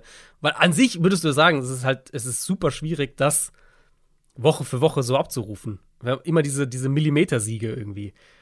Aber sie schaffen es halt im Moment echt immer wieder. Und das, äh, ja, das macht halt die, das macht die Analyse natürlich tricky. Das macht auch die, äh, die Kommunikation, sage ich mal, ein bisschen tricky. Ich muss sagen, ich bin froh, dass die meisten Vikings-Fans, mit denen ich zumindest zu tun habe, haben einen guten, einen guten Sinn für Humor und Selbstironie und schätzen das eigentlich relativ realistisch ein. Das ist halt ein Team, die sind 9 und 0 in One-Scoring-Games dieses Jahr. Das gibt's eigentlich nicht. Das ist, gibt's eigentlich nicht. Aber ja, sie haben es halt wieder geschafft gegen die Jets. Und die Vikings Offense ist ja nicht schlecht oder sowas. Aber Nee. das, was du eben schon gesagt hast, kann ich nur noch mal unterstreichen. Sie leben für meinen Geschmack auch zu sehr von Justin Jefferson. Nicht nur von seiner individuellen Qualität. Ähm, sie, sie machen ja auch viel mit ihm, sie schieben ihn rum, kreieren auch Matchups, Matchups und so weiter. Aber es ist halt schon krass, wie sehr oder wie, wie wenig, finde ich, dann doch vom Rest kommt, wenn Jefferson halt nicht komplett dominiert. Selbst wenn er ja eigentlich, du sagst, okay, er, er kreiert da immer noch Räume und so für andere. Aber da fehlt mir noch so die Konstanz von anderen Spielern, inklusive Kirk Cousins auch, der zwar besser darin geworden ist, Jefferson diese 50-50 Balls auch zu geben, äh, aber halt ansonsten eigentlich für seine Verhältnisse nicht so eine gute Saison spielt. Ich bin hier gespannt drauf, ob die Lions weiterhin viel Man-Coverage spielen. Ähm, das machen sie ja immer noch. Das hat dann teilweise natürlich funktioniert für sie im ersten Matchup. Ob sie das auch wieder machen, ob die Vikings bessere Antworten haben, ob die, ob die Lions vielleicht mehr in Zone sogar dieses Mal gehen. Das haben jetzt mehrere Defenses so versucht auch zu spielen. Die Jets mit mehr Erfolg, die Patriots mit weniger Erfolg. Und dann ist halt die andere Frage für mich, ist das vielleicht mal ein Spiel, in dem Minnesota endlich mal richtig gut den Ball laufen kann? Also wirklich kontinuierlich, paar Big Plays drin, aber kontinuierlich den Ball am Boden bewegen kann, weil da finde ich, ist Detroit immer noch relativ anfällig. Und ähm, ich glaube, ich glaube, wenn Minnesota mal in so einem Spiel mehr über den Run kommen kann, dann könnte das halt auch dabei helfen, diesen offensiven Floor so ein bisschen mehr zu, zu finden, der ihnen teilweise aktuell fehlt, weil, wie gesagt, es ist oft also starten gut, fallen in ein Loch, müssen wieder dann zurückkommen oder, oder irgendwie einen, einen kritischen Drive hinlegen, ähm, dass sie da vielleicht ein bisschen mehr Stabilität bekommen. Kritische Personal hier natürlich Christian Derisaw, nach wie vor der Left Tackle, ob der spielen kann, weil die Lions zuletzt im Pass Rush waren sie verbessert. Ich finde es trotzdem ein bisschen too much, dass die Lions hier Favorit sind. Also ich kann natürlich sehen, woher das kommt und Äh, also jetzt, jetzt, also mein Bauchgefühl wäre gewesen, Vikings mit einem Punkt Favorit. So hätte ich es, glaube ich, gemacht. So, also einfach nur von meinem Bauchgefühl her. Weil, also auf dem Papier sind für mich schon noch die Vikings Favorit. Ja, die Lions sind in starker Form, aber ey, ich will erstmal die Defense sehen, wie sie ihre Form bestätigen kann, dann, wenn es wirklich auch darauf ankommt oder wenn es wirklich Ja. auch. Also, weil Ja. die Vikings können immer wieder unangenehm werden offensiv. Aber pass auf, ich stelle dir eine Frage. Wenn du jetzt wählen müsstest für den Rest dieser Saison, nur den Rest dieser Saison, wählst du die Vikings Offense oder die Lions Offense? Lions Offense. Ja, ich nehme mich auch. Und wenn wir dann Jetzt sagen, die Vikings die, jetzt Defense stellen wir die ist, nächste Frage. Ist, ja, aber wenn die, Vi- wir sagen, die Vikings Defense ist seit, seit Wochen eigentlich mies, Ja, aber also da würde ich immer noch die Vikings Defense nehmen. weiß, ja, wahrscheinlich, aber es ist eng. Also es ist enger für mich als offensiv aktuell. Ja, das stimmt. Aber trotzdem ist die Vikings Offense auch immer in der Lage, ein richtig gutes Spiel. Ich meine, Ja. ich Ja, habe es vor ist so, einer ja. Woche noch, ich habe vor einer Ja. Woche unfassbar geschwärmt von der Ja, ja, genau. Kreativität und wie sie. Patriots-Spiel, Äh, ja, genau, ja. Ah, Ja, deswegen, ich, das ist halt so ein Auf und Ab die ganze Zeit, wie du schon gesagt hast. Nicht Mhm. nur innerhalb eines Spiels, das ist auch von Woche zu Woche unglaublich inkonstant. Hm. Aber ich glaube, in Summe sind die Vikings für mich immer noch das, das insgesamt bessere Team, das komplettere Team auch irgendwo, weil die Lions hatten dann auch offensiv mal wieder so richtige Aussetzer dabei. Siehe Packers beispielsweise. Das stimmt, ja. Ich meine, die, die wurden deutlich weniger, muss man fairerweise sagen, die letzten Wochen. Ähm, aber ja, das kann immer passieren und Jared Goff kann auch immer ein Spiel wegwerfen. Das kann auch passieren. Wobei ich Man hatte aber auch nur eine, man hatte aber auch nur eine richtig gute Defense dabei ja, in den letzten Wochen. kriegt ja aber diese Woche auch keine. Das ist richtig, aber die Packers sind auch keine. Also es kann Das immer stimmt, passieren. Ja, ja. Äh, Vikings können das vielleicht noch ein Punkt. Vikings können ähm, die Division gewinnen diese Woche und zwar aus komplett eigener Kraft. Sie dürfen nur nicht verlieren. Also selbst bei einem Unentschieden hätten sie die Division gewonnen. Wir machen weiter mit den Tennessee Titans. Die spielen gegen die Jaguars. Die Titans, ähm, die haben gegen die Eagles verloren und die Jaguars haben, wie eben gerade gesprochen oder besprochen, gegen die Lions ordentlich kassiert. Die Titans stehen bei 7 und 5, die Jaguars bei 4 und 8. Zwei Niederlagen in Folge jetzt für die Titans. Wir haben ja über sie schon gesprochen. Man hat den GM entlassen, mittendrin. Ist einfach generell auch ein Timing, was natürlich auch innerhalb der Mannschaft vielleicht für ein bisschen Unruhe sorgen kann. Jetzt, ähm, ich habe es ja auch gesagt, das ist eigentlich ein Team, was ziemlich sicher in den Playoffs sein wird, weil man einfach in der Division noch zwei Spiele oder zwei Siege vor der Konkurrenz ist. Aber trotzdem, du musst noch so ein paar Spiele gewinnen bis zum Ende der Regular Season und vor allem natürlich die drei, die man jetzt noch in der eigenen Division hat. Zwei davon gegen die Jaguars. Die beiden haben nämlich noch nicht gegeneinander gespielt. Was erwartest du von dieser Titans Offense, die ja wirklich gestruggelt hat, wenn man ihnen einfach Ja. den Run wegnimmt? Äh, das Ja, haben wir so nicht gegen die Eagles erwartet, aber das haben sie geschafft. Irgendwie Derrick Henry wieder unter drei Yards pro Rushing Attempt. Aber das Matchup sollte ja hier ziemlich dankbar sein. Ich meine, das Mhm. ist das ist eine Defense, die gerade eben gegen die Lions 40 Punkte kassiert. Das ist eine Defense, die in den letzten sieben Spielen mindestens ähm, 20 Punkte beziehungsweise 21 Punkte oder mehr kassiert haben. Jetzt mal Special Team Touchdowns äh, oder Defense Touchdowns ausgeschlossen. Das habe ich jetzt nicht nochmal recherchiert, ob es da welche gab. Aber die haben immer viele Punkte kassiert. Die Titans sollten hier eigentlich so einen kleinen offensiven Bounceback erleben, oder nicht? Eigentlich schon, eigentlich schon. Also, das ist halt, das kann tatsächlich ein kritisches Spiel noch werden. Ähm, Ja. Deswegen ist, ist es sozusagen auch gerechtfertigt, das nochmal ein bisschen ausführlicher zu besprechen. Wenn die Titans das gewinnen, dann äh, können wir die Division so ein bisschen abhaken. Aber du Genau. hast gesagt, die Jaguars spielen noch zweimal gegen sie. Sie sind aktuell drei Spiele hinter den Titans. Wenn sie die beiden gewinnen und die Titans sweepen, haben wir eine Diskussion in der Division und dann kann das nochmal unerwartet eng werden. Ähm, also ja, die Jaguars Run Defense gegen die Ravens vor zwei Wochen war es ja eigentlich fast, oder vor allem Lamar Jackson, den sie nicht gestoppt bekommen haben. Teams, es gibt halt Teams in der NFL und die Lions gehören da auch mit dazu, die Chiefs gehören da auch mit dazu. Die sind sehr, sehr gut darin, offensiv mit, mit Motion zu arbeiten, vielseitig zu sein, auch in den Run-Konzepten. Ähm, die Ravens natürlich fallen da auch mit rein. Und ich habe bei Jacksonville immer noch den Eindruck, dass ihnen das Probleme bereitet, vor allem wenn halt, wenn halt regelmäßig Runs aufs zweite Level der Defense kommen. Da, da sind sie, sind halt eine junge Front, eine unerfahrene Front, eine sehr athletische Front, aber teilweise arbeitet ihre Athletik da halt gegen sie in manchen Situationen.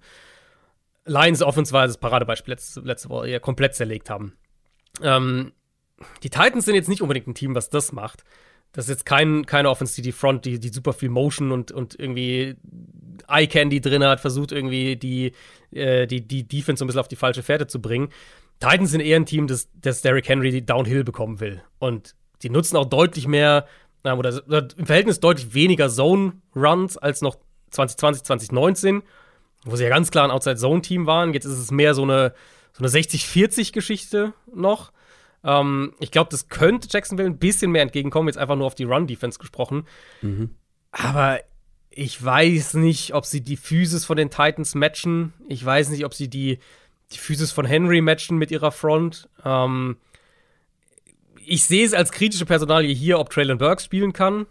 Der hat ja die Gehirnerschütterung gegen die Eagles, musste da raus nach dem, nach dem äh, er den Touchdown gefangen hat, der ist jetzt schon so ein bisschen was wie ein Schlüsselspieler geworden für die Offense, einfach weil sie halt nicht viele ja. Alternativen haben im Passspiel und sowieso Probleme haben, den Ball durch die Luft gescheit zu bewegen. Und da ist Jacksonville halt echt anfällig. Diese ganzen Crosser über die Mitte, die waren für Detroit ja auch die ganze Zeit eigentlich da. Ähm, da, glaube ich, kann Tennessee ansetzen und kann vielleicht wirklich auch mal wieder ein bisschen mehr, was wir auch von ihnen schon gesehen haben, gegen die Packers beispielsweise, übers Passspiel mit, mit Big Plays im Passspiel kommen. Gleichzeitig sage ich auch, Titans, Titans Offense die letzten Wochen war dann doch zu häufig nicht gut. Ja. Ähm, und, das stimmt. Ja, und da könnte es Ansatzpunkte geben für Jacksonville. Ich glaube aber halt, dass ich, ich könnte mir aber auch vorstellen, dass wir äh, sehen, wie die Titans Offense ein explosiveres Spiel vom Passspiel bekommt.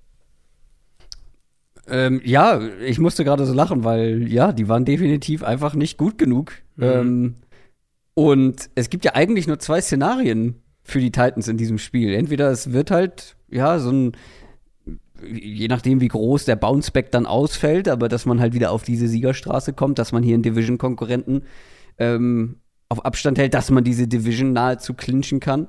Oder mhm. wir haben ein richtig großes Problem. Und jo, sie brechen ja. ein, wie du schon gesagt hast. Aber das Problem, oder ich sag mal so, ähm, das Gute für die Titans ist, dass die Jaguars Offense ja selber genug Probleme hat. Also, die sahen dann mal vielleicht zwischendurch ganz gut aus und man hat da irgendwo was gesehen, wo man vielleicht drauf aufbauen kann. Und dann hat man halt einfach keine Chance gegen die Lions. Das ist dann schon irgendwo ernüchternd und die Titans sind dann doch vielleicht noch mal eher besser defensiv ähm, und vor allem, ähm, ja, sie hatten natürlich gegen die Eagles Probleme, aber das ist dann nochmal wieder ein ganz anderes Kaliber durch die Luft. Äh, den Lauf können sie eh ganz gut sto äh, stoppen. Und die Jaguars bräuchten auch offensiv so ein Bounce-Back, aber mhm. weiß nicht, ob es den hier geben kann. Ja, ich habe die Titans ja auch viel gelobt die letzten Wochen, weil mich vor allem so die Physis wirklich da auch mitnimmt, die die, die, die in der Front Woche für Woche mhm. eigentlich haben, mit der sie auch Spiele gewinnen oder zumindest Matchups diktieren können. Ähm, das macht sie halt zu so einer starken Run-Defense. Aber wo sie anfällig sind, und das Eagles-Spiel hat das natürlich gnadenlos aufgedeckt, ist halt dahinter. Ich habe mir mal angeguckt, ja. wenn wir den, den tiefen Route-Tree uns anschauen, also Dig Routes, tiefe Crosser, Over Routes, Go Routes, ähm, tiefe Double Moves, so diese, diese wirklich die vertikalen Route-Typen, da lassen die Titans mehr zu als so ziemlich jede andere Defense in der NFL. Und das war schon vor dem Eagles-Spiel so. Und das wird mit dem Eagles-Spiel eher nach oben gegangen sein. Also egal, ob wir nach Yards gehen, nach, nach Touchdowns, nach Yards pro Coverage, Snap, Expected Points Added, überall sind die Titans Bottom 5. Meistens sogar eher noch, noch schlechter, also noch weiter unten. Ich will von den Jaguars sehen, dass sie das hier attackieren. Weil ich gehe davon aus, dass sie die Line of Scrimmage, also vor allem im Run-Game, klar verlieren in diesem Matchup. Ähm, und dann gibt es für mich zwei Wege, wie sie Richtung Endzone kommen. Das sind einmal halt Screens, alles dafür tun, dass man, dass man ETN in den Raum bringt. Und das andere sind wirklich Shotplays. Und die haben wir vor den Jaguars einfach zu selten gesehen bisher dieses Jahr. Das liegt, glaube ich, auch daran, an ihrer Outside-Receiver-Situation äh, und daran, dass halt Christian Kirk viel underneath arbeitet, weil er, weil er halt der Nummer 1 Receiver ist in dieser Offense. Mhm. Ähm, das hier wäre für mich ein Matchup, wo ich sage, da kannst du wirklich mal vertikal attackieren. Nicht im nicht im gleichen Ausmaß wie jetzt die Eagles letzte Woche, aber es, die Titans sind da absolut verwundbar. Und Das Problem aus Jaguars Sicht halt ist, es, also zum einen, sie machen es halt recht wenig, sie machen es auch nicht sonderlich gut. Die, ich habe das gleiche, den gleichen Filter mal versucht für, für die Offense und für diese Route-Typen, für diese Vertikalen. Das ist die Jaguars halt offensiv auch Bottom Five in den meisten Kategorien. Ähm, das, dieses Element fehlt ihnen einfach noch zu häufig. Und ich finde, das Argument, naja, sie haben halt keinen, keine starken Outside-Receiver, ist fair, aber es ist nicht ausreichend.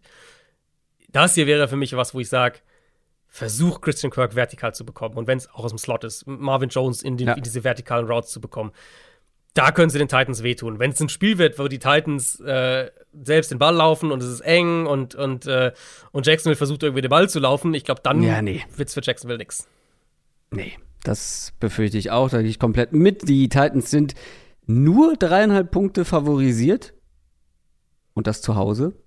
Das mhm. finde ich schon, also ja. da ist jemand auf jeden Fall hellhörig geworden die letzten Wochen, was die Performance der Titans angeht. Ich glaube schon, dass die insgesamt dann doch das bessere Team sind, außer es gibt halt jetzt irgendwie auch ein bisschen Unruhe im Team, keine Ahnung. Äh, mhm. das, man kann jetzt ja auch, wie gesagt, offensiv einbrechen, aber eigentlich sollten sie das gewinnen. Ja, also, ja, sehe ich schon auch so. Ich bin ja positiver bei der Jaguars Offense als die meisten, glaube ich. Ähm, Deswegen.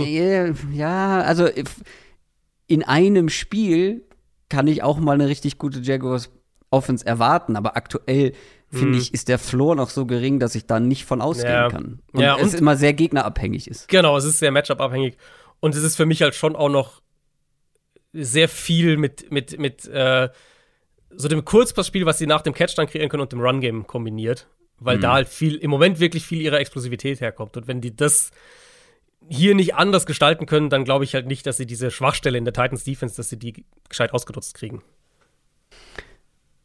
Also gehst du aber auch von den Titans aus, nehme ich an. Ja, ja.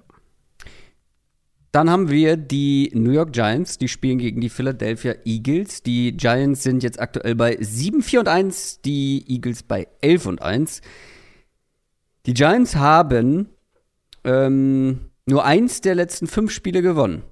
Und das war gegen die Texans. Übrigens ausgerechnet das Team, äh, gegen, die, gegen das die Eagles verloren haben. Aber das ist natürlich zu wenig aus Giants Sicht. Eigentlich.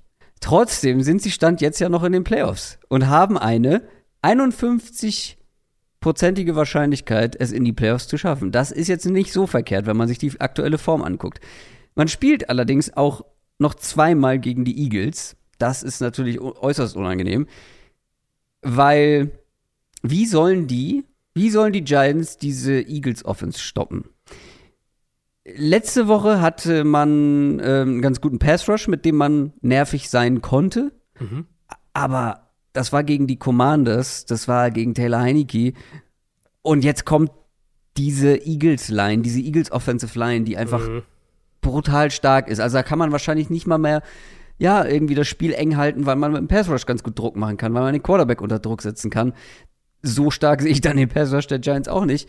Und wenn man das nicht kann, dann ist ja, also dann werden die Eagles laufen können wieder, wie sie wollen. Das konnten sie letzte Woche nicht. Dann hatten sie Antworten durch die Luft, aber vielleicht brauchen sie die Antworten durch die Luft hier in diesem Matchup gar nicht unbedingt. Das wäre auch meine Überleitung gewesen. Ähm, ich weiß nicht, wie die Giants die Eagles aus ihrer Komfortzone überhaupt bringen wollen. Ja, genau. ja die, die, Titans zumindest, das, ich meine, sie haben es deutlich verloren und so, aber die Titans, das haben sie ja geschafft. Ja. Also sie haben ja das Run-Game echt weitestgehend im Griff gehabt für, von den Eagles.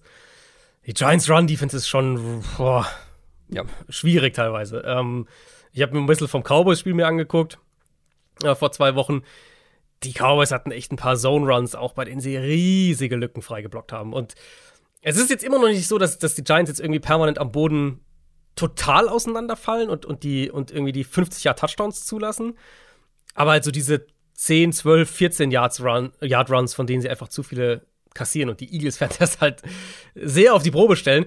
Weil Giants Defense, haben wir auch jetzt schon ein paar Mal schon thematisiert, immer noch viel Single High Coverages, immer noch viele Stack Boxes. Und die Eagles in meinen Augen sind am besten, was ihr Run Game angeht, sind am besten, wenn sie in Spread Formationen gehen, wenn sie mit Motion arbeiten und wenn sie Jalen Hurts auch gegen leichte Boxes laufen lassen. Ich bin echt extra auch nochmal für den, äh, für, den, für den Kontrast sozusagen zu dem Spiel zurückgegangen. Schaut euch einige der Big Plays der Eagles am Boden gegen die Packers an. Und wie viel Philadelphia dagegen leichte Boxes gemacht hat. Eben Ausspread-Formationen, leichte Box kreiert, Überzahlsituationen kreiert, riesige Räume freigeblockt. Und klar, die Giants beziehungsweise die Packers wollen so auch ein Stück weit defensiv spielen. Sie wollen in diesen leichten Boxes sein. Die Giants nicht. Giants wollen anders spielen. Aber du kannst das ja ein Stück weit als Offense forcieren, weil wenn man mit viel, wenn man viel in Spread geht, wenn man viel die Defense in die Breite zieht, dann sind der Defense ein Stück weit die Hände gebunden. Und falls die Giants dann immer noch versuchen, vor, also ein numerisches Übergewicht in der Box zu kreieren, dann reden wir halt wieder davon, dass Philadelphia klare 1 gegen 1 Matchups outside kriegt. Und in dem Fall haben die Giants in meinen mhm. Augen ähnlich wie die Titans nicht die Spieler, um AJ Brown, ja. um Devonta Smith zu covern. Und ähm, ja, wir haben ja am Montag ausführlich drüber gesprochen, über, das, über, das, über die Eagles Offense und was sie da uns gezeigt haben gegen Tennessee. Für mich wirklich so die übergreifende Frage hier ist, wie wollen die, wie wollen die Giants das Run-Game verteidigen? Strukturell gesprochen. Und wenn sie so spielen, wie sie halt unter, unter Martindale spielen, und Martindale ist jetzt nicht dafür bekannt, die großen Anpassungen in seinem defensiven Scheme vorzunehmen, hm, nee. dann glaube ich, dass die Eagles noch mal so einen Monstertag im Passspiel haben könnten. Insbesondere mhm. auch, was so die, die Shotplays, die vertikalen Bälle angeht. Ähm, und die sind ja auch wahrscheinlich, was heißt wahrscheinlich, die sind das gefährlichste ja, ja. Mittel, was sie haben. Ja, und selbst nur, wenn sie es müssen. Ne? Die können das auch vielleicht ja, genau, ja, genau. nach Hause schaukeln am Boden. Ja. Das kann auch passieren.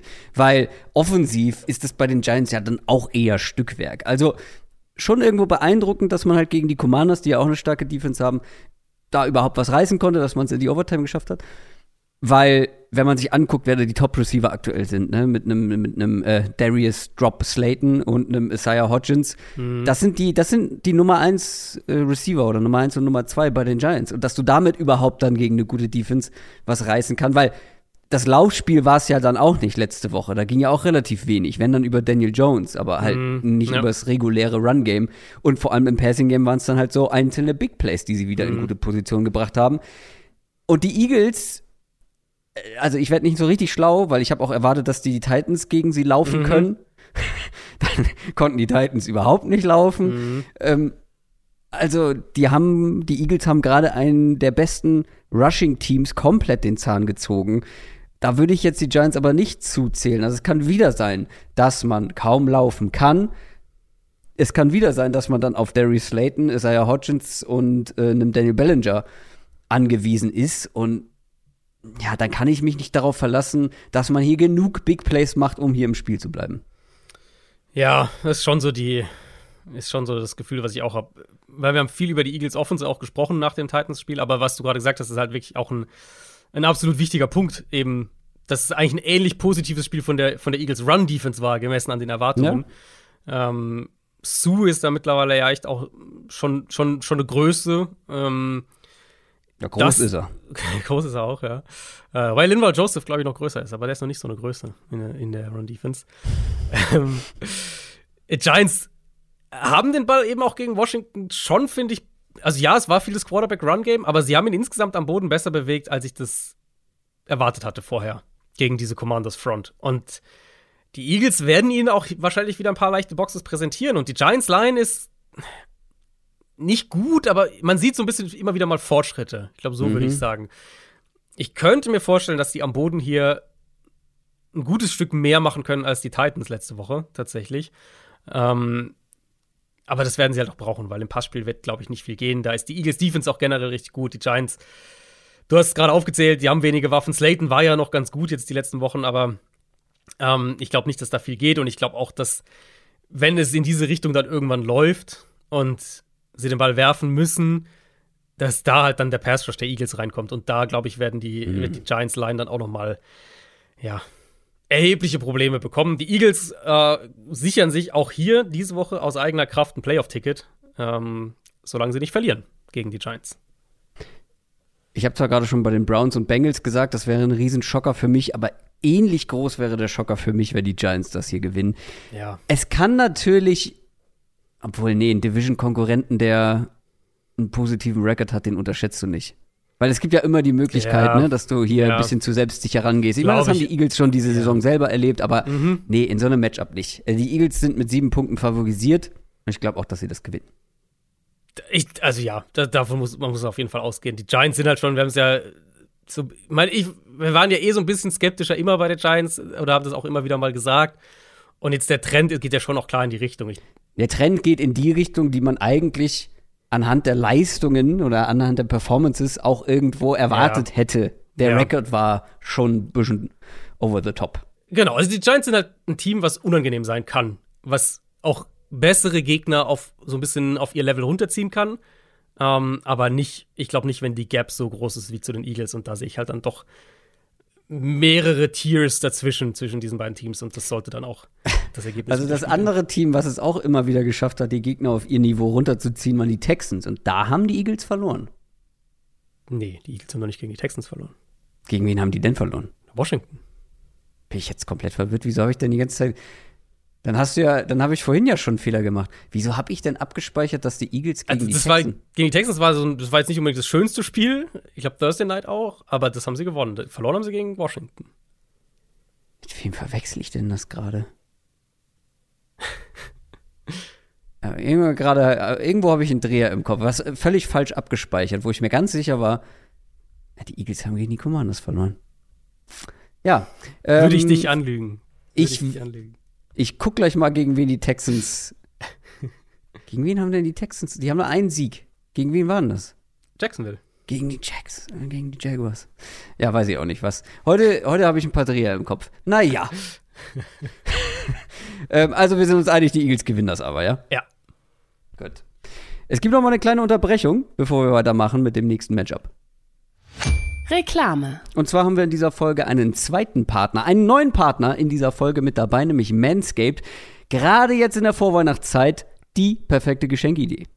Genau, ich meine, jeder kennt jetzt die Frage natürlich, äh, ja, was wünschst du dir eigentlich? Ähm, wird auch nicht leichter und, und wenn man dann so dem, dem Vater, dem, dem Bruder, dem Opa irgendwie was schenken will, nicht genau weiß, was. Mit Manscaped könnt ihr Sachen verschenken, die auch mal, ich glaube, man kann so sagen, was anderes sind. Ähm, Manscaped hat wirklich alles, was Mann an Pflegeprodukten so braucht. Shampoo, Duschgel, Deo für oben, für unten, für die Mitte, Intimpflegeprodukte. Äh, wichtig, sogar Peeling auch für den Intimbereich. ja. Also da ist wirklich alles dabei. Das Ding ist, Football, Intimpflege, da hätte man jetzt auch sehr viele Eiergags machen können. Liegen viele auf der Straße, aber die sparen wir uns. Ähm, wir haben von Manscaped ein Paket bekommen mit mehreren Artikeln, auch so ein bisschen zum Antesten. Und ich bin ganz ehrlich mit euch. Ich habe noch nie einen Nasenhaartrimmer benutzt. Und ich war bisher auch davon überzeugt, dass ich sowas noch nicht brauche, weil ich kenn, man kennt das von älteren Männern vor allem, ne? wenn man dann hier so lange schwarze Härchen aus der Nase wachsen sieht. So. Aber ich habe den ausprobiert. Und ich musste schockierend feststellen, dass da doch ein paar Härchen wohl sind. Also es hat das Geräusch gemacht, als würde da Das, wenn etwas ich hören will, ja. ja, genau, dass da was wegrasiert wird. Also, äh, f- ja, vielleicht wünscht ihr euch auch einfach mal einen Nasenhaartrimmer. Also es wird ernst in der Hinsicht, auf jeden Fall. Ja, ja, also ja. ich glaube, das kann man sagen. Den, den Nasenhaartrimmer gibt's auch auf manscaped.com. Ähm, wir haben einen Code für euch. Der Code ist Downset Talk in einem Wort. Damit bekommt ihr 20% Rabatt und kostenlosen Versand. Link und Code findet ihr auch nochmal in den Show Notes. Also der Code Downset Talk für 20% Rabatt und einen kostenlosen Versand. Reklame. Und jetzt machen wir weiter mit den Pittsburgh Steelers. Die spielen gegen die Baltimore Ravens. Die Steelers haben gegen die Falcons gewonnen. Die Ravens knapp gegen die Broncos. Die Ravens sind aktuell, wenn ich das, äh, also die sind immer noch voll im Playoff-Rennen mit dabei. Und zwar ihre ganz Division an, also bitte. Ja, die führen ihre Division an und ich glaube, sie sind in der AFC Dritter. Also wirkt erstmal relativ komfortabel. Ja. Aber im Schatten der Vikings gaunern die sich so durch die Saison. Die mogeln sich so durch. Das Problem, die Offense war die letzten Wochen echt nicht gut. Und ähm, wir haben ja schon über Lamar Jackson gesprochen in den News. Der fehlt jetzt erstmal. Vielleicht auch nicht nur diese Woche. Brett Huntley kommt rein. Ist eigentlich ja vom Typ her ein sehr guter Ersatz. Hat er jetzt auch schon häufiger gemacht. Aber natürlich macht er die Offense jetzt insgesamt nicht unbedingt besser. Und die Steelers Defense, auf die man jetzt trifft, die hat die letzten Wochen eigentlich genau gegen solche Gegner, also gegen Mannschaften, die den Ball gerne am Boden bewegen würden, ähm, vor allem, die haben sie ganz schön limitiert. Ähm, und gerade so Mannschaften, die dann auch im Passspiel nicht so richtig gefährlich werden, das sah dann schon bei den Steelers ganz gut aus. Also aus Ravens Sicht wird das hier die nächste gar nicht so einfache Aufgabe und vor allem kein Selbstgänger.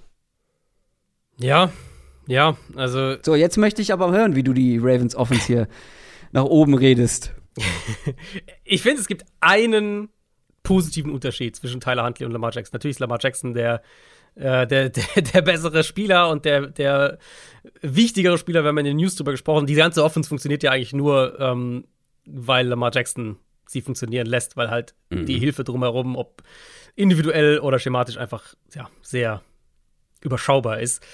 Vielleicht die eine Sache, wo ich sagen würde, da kannst du mit Tyler Huntley ein bisschen mehr machen als mit Lamar Jackson, ist für mich das konstante Kurzpassspiel. Ähm, ich finde, das macht Huntley ein bisschen besser oder ein bisschen, ein bisschen konstanter einfach. Und, und das könnte hier natürlich ein Faktor sein, damit Pittsburgh eben nicht mit dem Pass Rush das Spiel diktieren kann, damit Pittsburgh nicht direkt mit der Defensive Front das gewinnt. Umso mehr natürlich, falls Ronnie Stanley wieder fehlt, der Left Tackle der Ravens, der hat mhm. ja eine, oder hat eine Knöchelverletzung, hat dann gegen Denver ja auch nicht gespielt.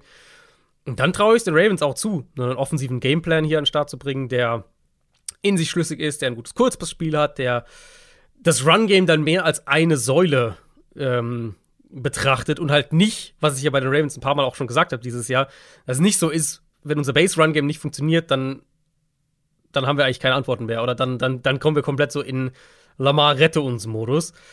Und ich glaube, dass Baltimore dann schon den Ball auch bewegen kann, wenn sie Pittsburgh genug Probleme im Passspiel präsentieren. Und das ist so ein bisschen die, der Knackpunkt. Aber da, da wäre halt die Hand-D-Argumentation, okay, vielleicht kriegen wir einfach viel Mark Andrews, viel Devin Duvernay, mhm. viel Isaiah Likely, viel vom Kurzpassspiel und das Run-Game dann so als zweite Säule daneben. Ja, aber um, das ähm, hätte man die letzten Wochen ja auch so machen können. Ja, ich glaube aber wirklich, dass du das halt mit Huntley besser, dass Huntley das besser macht als Lamar Jackson. Das Huntley das, wäre aber schon macht. traurig. Ja, gut, Lamar Jackson macht da viele andere Sachen besser dann mhm. in dem Vergleich. Ähm, und ja, Pittsburgh in Coverage ist jetzt auch nicht so, dass ich sage, nee, da sind die unbedingt sattelfest. Die brauchen halt schon den Pass Rush, der dominiert. Ja. Und ich, ich denke, dass mit den limitierten Mitteln, die Baltimore einfach hat, Backup Quarterback, limitiertes Passspiel, generell haben wir oft genug drüber gesprochen, dass das ein Gameplan ist, der für sie hier funktionieren kann. Da reden wir dann davon, dass sie vielleicht 20 Punkte machen, ne? also jetzt nicht, nicht falsch verstehen, aber dass das vielleicht ihre beste Chance ist, um offensiv zu scoren. Auf der anderen Seite Kenny Pickett, Stichwort Scoren, beziehungsweise gar nicht mal Scoren unbedingt, weil das Auffallendste an ihm ist ja, da haben wir jetzt auch schon mehrfach drüber gesprochen, ist, dass er halt einfach Fehler vermeidet. Genau. Fehlervermeidung. Und das klappt. Das zweite Spiel in Folge ohne ein einziges Turnover-worthy Play. Seit vier Spielen ohne Interception. Das war ja auch etwas, mhm. was zu Beginn seiner NFL-Karriere nicht unbedingt immer der Fall war. Ganz im Gegenteil. Reicht denn Fehlervermeidung gegen diese Defense, die Ravens Defense, die so ein bisschen up and down ist, aber in Summe natürlich schon richtig gut. Ja, das habe hab ich mir auch als erstes notiert. Jetzt äh, die, genau diese Serie, die du gerade auch ähm, aufgeschrieben hast, eben diese fehlerfreien Spiele. Run Game der Steelers funktioniert auch ganz gut, mhm, was ich nicht unbedingt so erwartet hatte.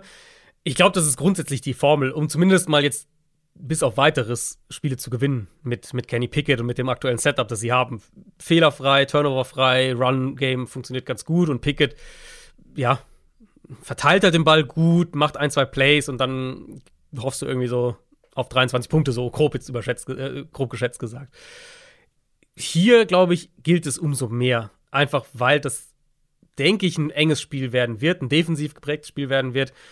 Und dann gilt es für Offenses in solchen Matchups sehr häufig, in erster Linie keine gravierenden, spielentscheidenden Fehler zu machen. Und das haben die Steelers zuletzt auf jeden Fall deutlich besser gemacht und deswegen haben sie jetzt auch ein paar Spiele wieder gewonnen.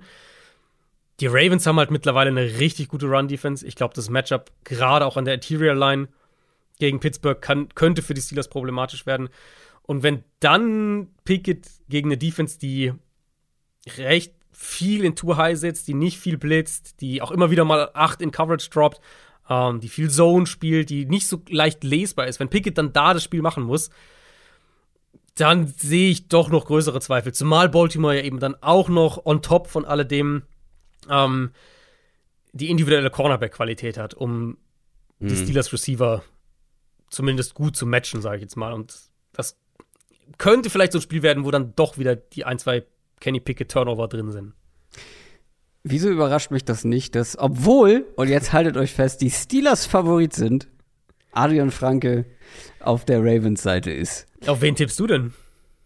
Also, ich sag mal so, mich ärgert das, dass die Steelers Favorit sind, weil ich gerne auf die Steelers als Außenseiter getippt hätte, weil ich mir schon Szenarien ausmalen kann, in dem die Steelers hier, ja, nicht viele Punkte, aber mehr Punkte mhm. machen als die Ravens. Ja, absolut. Ja. So.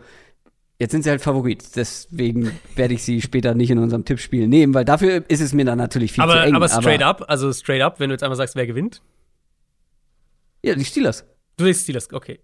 Mm, Schon, ja, also klar, als Außenseiter hätte ich sie halt lieber gesehen, ne? dann hätte sich das auch mm, ja, irgendwo ja, gelohnt. Klar. Ja, ja, klar. Aber ich hätte, ich würde hier halt auf die Steelers tippen, deswegen ist es halt ein bisschen Mhm. ärgerlich, weil das wäre ein Spiel gewesen, wo ich nicht wahnsinnig viel Fantasie gebraucht hätte. ja. Ich glaube einfach, das wird ein, ein sehr offensarmes Spiel. Ich, hast du das Over-Under gerade? Ich weiß es ehrlich gesagt gar nicht, aber es wird Ja, vielleicht nicht hoch Moment, sein. eine Sekunde. Äh, Der so. Over-Under liegt bei, ja, bei sehr überschaubaren 37 Punkten. 37 Punkte, ja. Ähm, ja. Und ich, mich würde es nicht wundern, wenn es drunter auch, bleibt. ist also, auch der so, Tiefstwert diese Woche wohlgemerkt. Es gibt Ja. noch einmal 37,5. also ich meine, so ein 17-13 wird mich halt nicht wundern hier.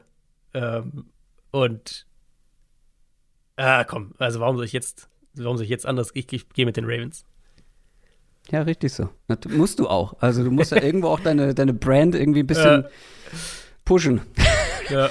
Ähm, äh, Stichwort ähm, noch, oder nee, noch niedriger gibt's ja diesen Spieltag nicht, aber ähnlich niedriges Over-Under. Das nächste Spiel liegt nämlich bei 37,5 Punkten. Hm. Die San Francisco 49ers gegen die Tampa Bay Buccaneers. Die Buccaneer, Buccaneers haben einen Rekord, der bei 6 und 6 aktuell steht. Die 49ers stehen bei 8 und 4. Hm. Wir sind jetzt erst, jetzt erst wohlgemerkt, im späten Sonntagsslot angekommen. Die Bucks mit drei guten Drives, die gereicht haben gegen die Saints, um da zu gewinnen. Die 49ers haben mit ihrem dritten Quarterback gegen die Dolphins gewonnen. Da haben wir vor allem am Montag ausführlich drüber gesprochen. Vor allem über die Dolphins.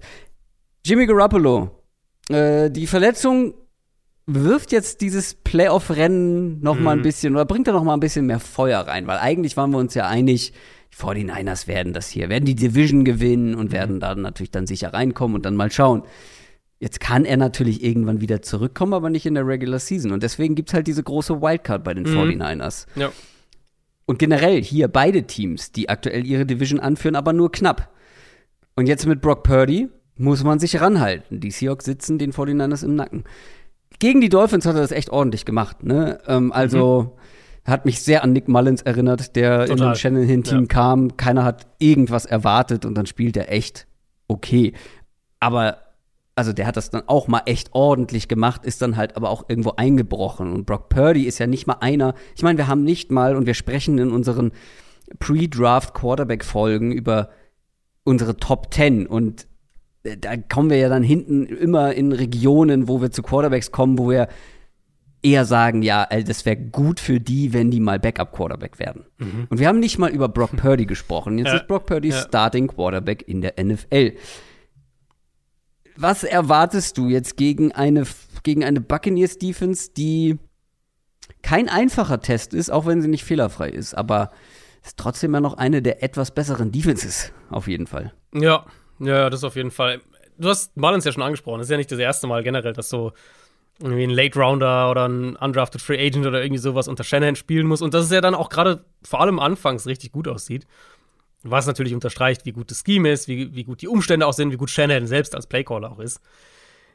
Es ist halt schwer, das aufrechtzuerhalten. Irgendwann, und das kann diese Woche sein, das kann in zwei Wochen sein, das kann in fünf Wochen sein, irgendwann, glaube ich, wird halt dieses Brock Purdy äh, läuft gegen eine Wand-Spiel kommen. Das Mhm. wird kommen.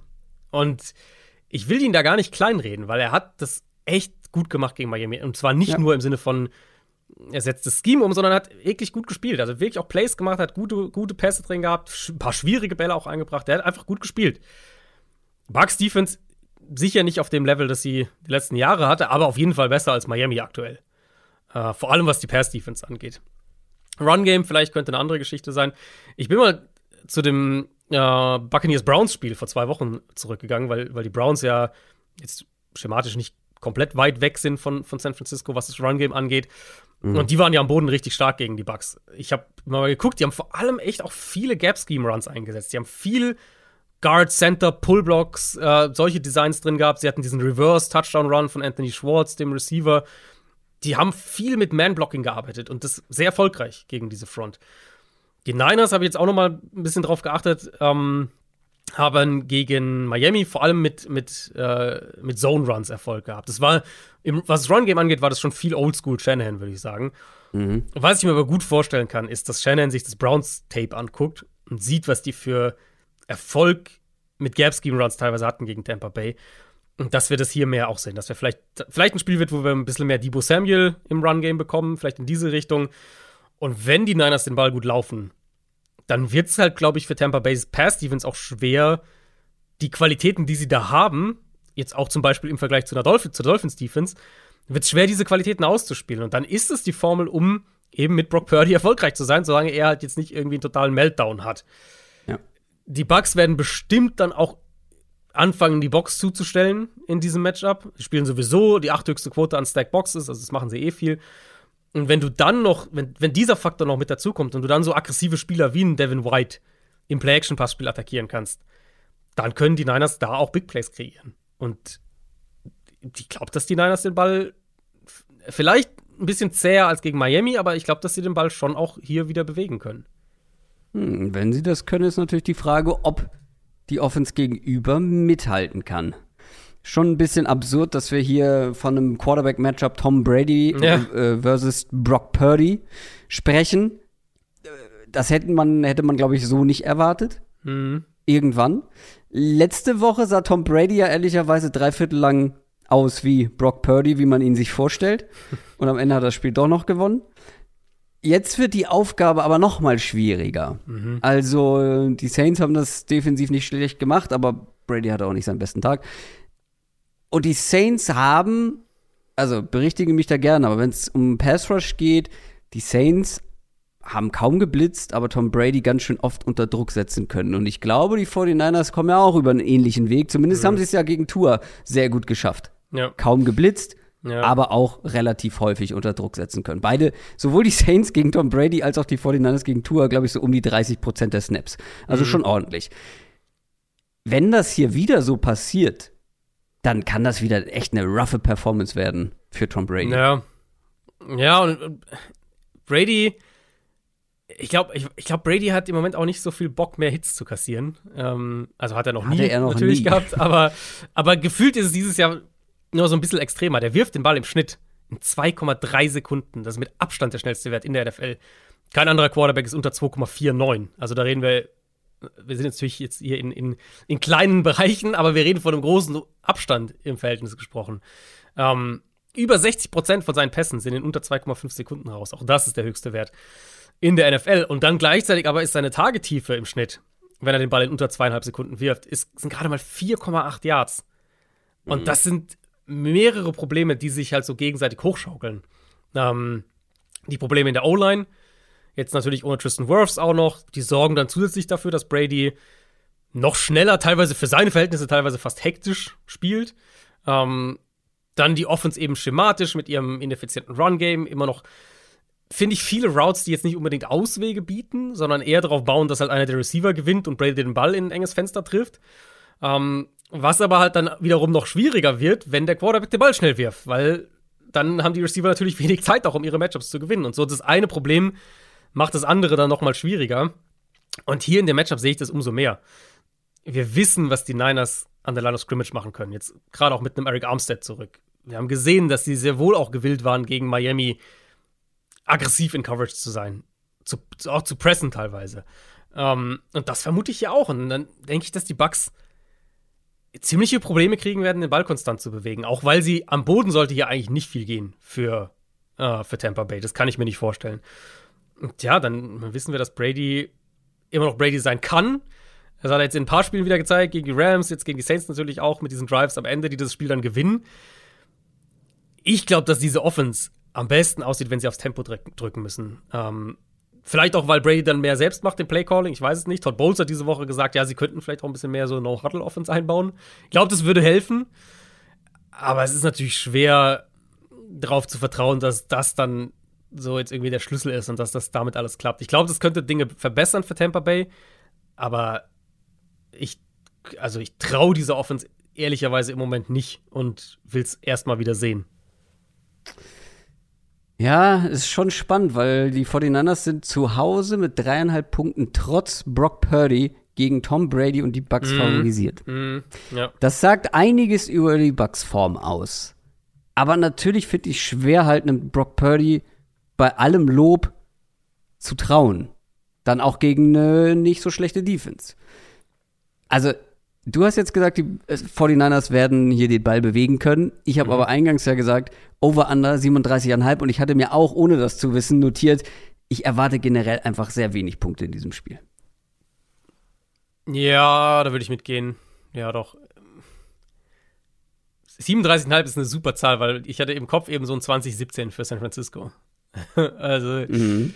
das, könnte ich, mir, könnte ich, mir, durchaus vorstellen, ja. Ähm, aber ich finde, so absurd es mit Blick auf das Quarterback-Matchup natürlich klingt, ich finde, die Niners sind zu Recht Favorit, weil sie sind halt einfach das wesentlich komplettere Team von diesen beiden. Und Brady.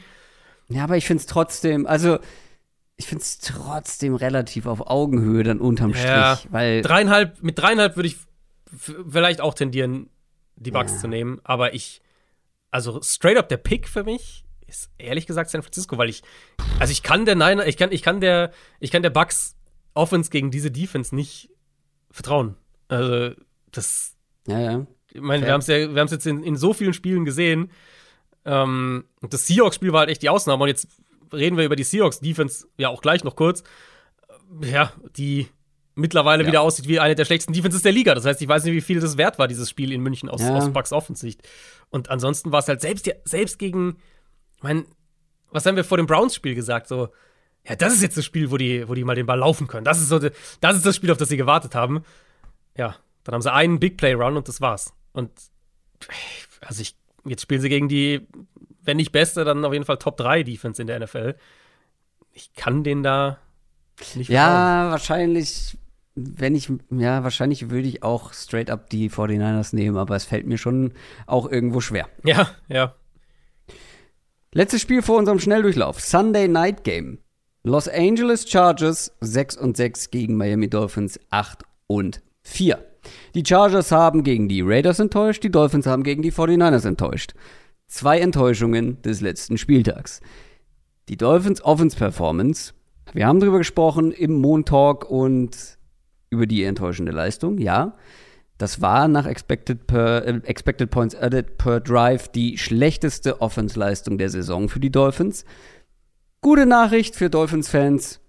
Das wird hm. sich das wird sich diese Woche ändern. Hm. Sehr, sehr wahrscheinlich. Das wird wieder besser aussehen, weil du gehst von der 49ers Defense zur Chargers Defense. Das ist ein enormes Downgrade. Positiv für die Dolphins logischerweise. Du wirst weniger Druck bekommen, zweitschlechteste Pass Rush Win Rate der Liga. Du wirst besseres Laufspiel ähm, ermöglicht bekommen. Und das vereinfacht einfach die ganze Sache schon um ein Vielfaches. Und deswegen werden die Dolphins auch wieder besser aussehen. Ja, davon muss man ausgehen. Also, äh, du hast ja schon, schon darauf hingewiesen, wir haben wirklich ausführlich über dieses, ich glaube, über nichts haben wir so ausführlich am Montag gesprochen wie über dieses Dolphins-Niners-Matchup und vor allem halt die Dolphins-Offense auch. Da ähm, gerne nochmal am Montag reinhören, wer das noch nicht gemacht hat. Ein Punkt, den wir da noch nicht drin hatten, glaube ich, war der Punkt, über den ich in der Preview tatsächlich auch gesprochen hatte, nämlich können die Niners das Timing der Routes bei den Dolphins stören, sodass Tour halt nicht nach 2,3, 2,4 Sekunden den Ball 8, 9, 10 Yards tief in den offenen Raum werfen kann oder sogar noch tiefer, sondern dass halt dieser Rhythmus ein bisschen gestört wird. Und das haben sie richtig gut gemacht. Ich bin mal auf, ähm, ich habe es bei Next Gen Stats habe ich es gesehen. In der ersten Hälfte haben die 30 Prozent der, der, der außen gelaufenen Routes mit Press Coverage attackiert. Und das hat dazu beigetragen, ich meine, es waren viele Faktoren, aber das hat dazu beigetragen, dass Tour echt aus dem Konzept auch gebracht wurde und dann halt den Ball länger gehalten hat. Dieses hektische Spiel, äh, was man von ihm dann gesehen hat, obwohl er eigentlich gar nicht so viel unter Druck stand. Also es war schon einiges an Druck, aber es war unter 30 Prozent. Und da würdest du eigentlich erwarten, dass die Offense trotzdem funktionieren kann.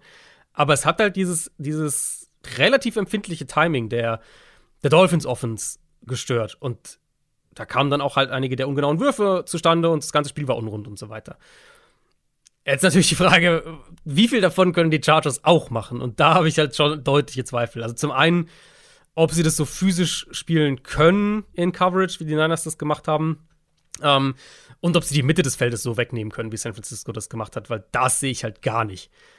Wir haben ja gerade, ähm, wir haben gerade Derek Carr und die Raiders gesehen gegen diese Chargers Defense mhm. und die hatten überhaupt kein Problem damit, die Mitte des ja. Feldes zu attackieren.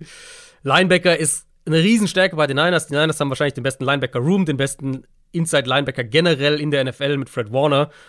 Und Linebacker ist eine große Schwachstelle bei den Chargers. Und dann haben die Chargers halt nicht ansatzweise den Pass Rush, den San Francisco hat. Nee. Das heißt, eigentlich erwarte ich hier, dass die Fenster, die für die Dolphins in den Wochen vor dem Niners-Spiel immer da waren im Passspiel, dass die hier auch wieder eher da sein werden und dass die Dolphins dann vielleicht sogar ja auch am Boden was machen können, weil ähm, auch da sind die Chargers ja durchaus verwundbar. Sebastian Joseph Day fällt vielleicht auch aus diese Woche. Also da könnte sogar auch noch mal mehr gehen, wo sie ja jetzt gegen San Francisco auch nicht viel machen konnten. Na gut, das ist halt auch in der Hinsicht eine viel schwerere Aufgabe. Mhm. Die Chargers quälen sich durch diese Saison. Man kann es nicht anders nennen, mit den ganzen Verletzungen, mit diesen inkonstanten Leistungen. Ja, und gegen die Chargers sah der Raiders Pass Rush, Pass Rush aus wie einer der besten der Liga. Und das hat er davor nicht unbedingt getan.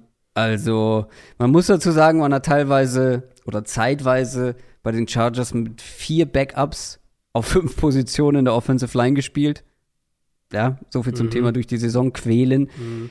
Und die Dolphins Defense die sah letzte Woche jetzt auch nicht unbedingt gut aus, aber der Pass Rush von denen ist jetzt nicht gerade verkehrt. Ähm, wir haben ja schon über Jalen Phillips gesprochen mhm. und über die anderen, die da Druck machen können. Und das könnte halt alleine schon, also alleine dieses Matchup könnte schon irgendwo das Spiel mitentscheiden, weil das ist ein klares Mismatch. Ja, das ist aber das Duell in dem Spiel, wo ich deutlich mehr darauf gespannt bin, weil auf der anderen Seite erwarte ich, also das sollte den Dolphins sehr in die Karten spielen, auf der anderen Seite des Balls. Hier, glaube ich, haben die Chargers zumindest eine Chance, das eng zu gestalten. Brandon Staley hat am Montag gesagt, dass Mike Williams diese Woche wieder trainieren sollte. Also hat der wohl eine reelle Chance, wieder zurückzukommen nach der Knöchelgeschichte.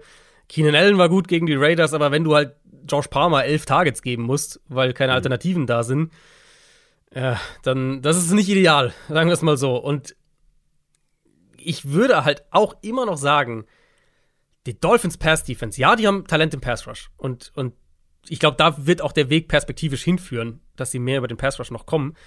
Aber aktuell ist die Dolphins Pass Defense echt verwundbar.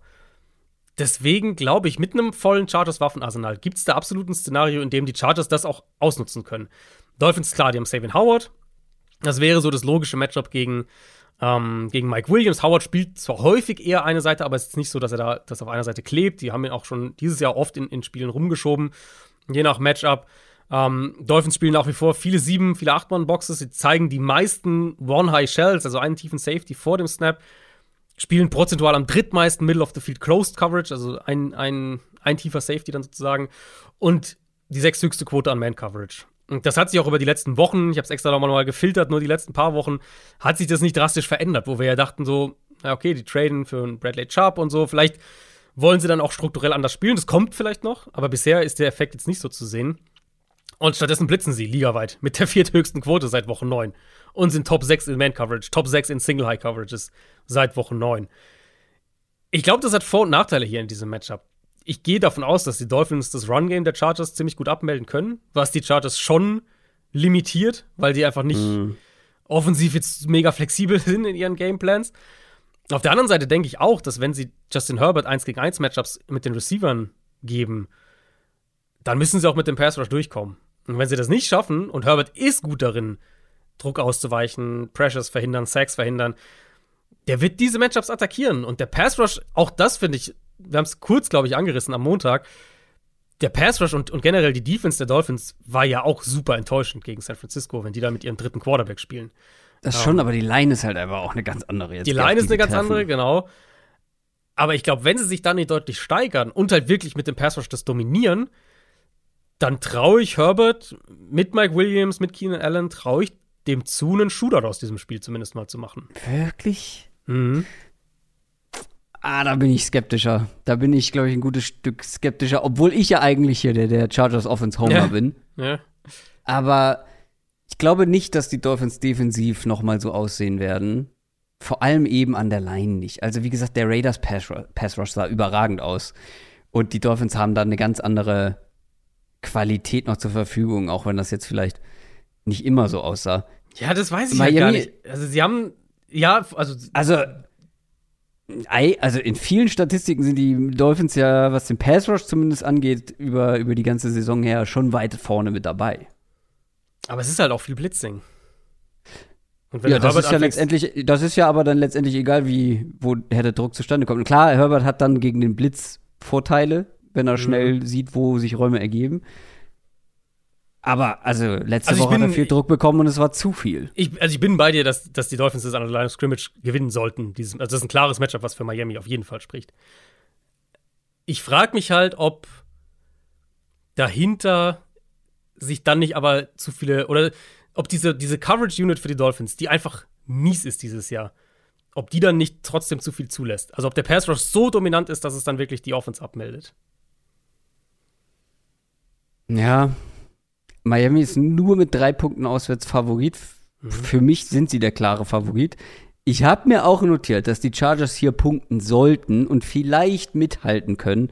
Aber gerade wenn es zu einem Shootout kommt, wie du jetzt gerade meintest, ne, dann sehe ich die Dolphins vorne. Wenn sie das Ja. in, wenn sie aus irgendwelchen Gründen das, das nicht zu einem Shootout werden lassen und dann irgendwie das sich auf Augenhöhe bewegt oder sie schnell in Führung gehen, dann glaube ich eher alle Chancen. Aber bei einem Shootout, Also die Dolphins sollten halt relativ, relativ viel scoren können, auf jeden Fall in dem Spiel.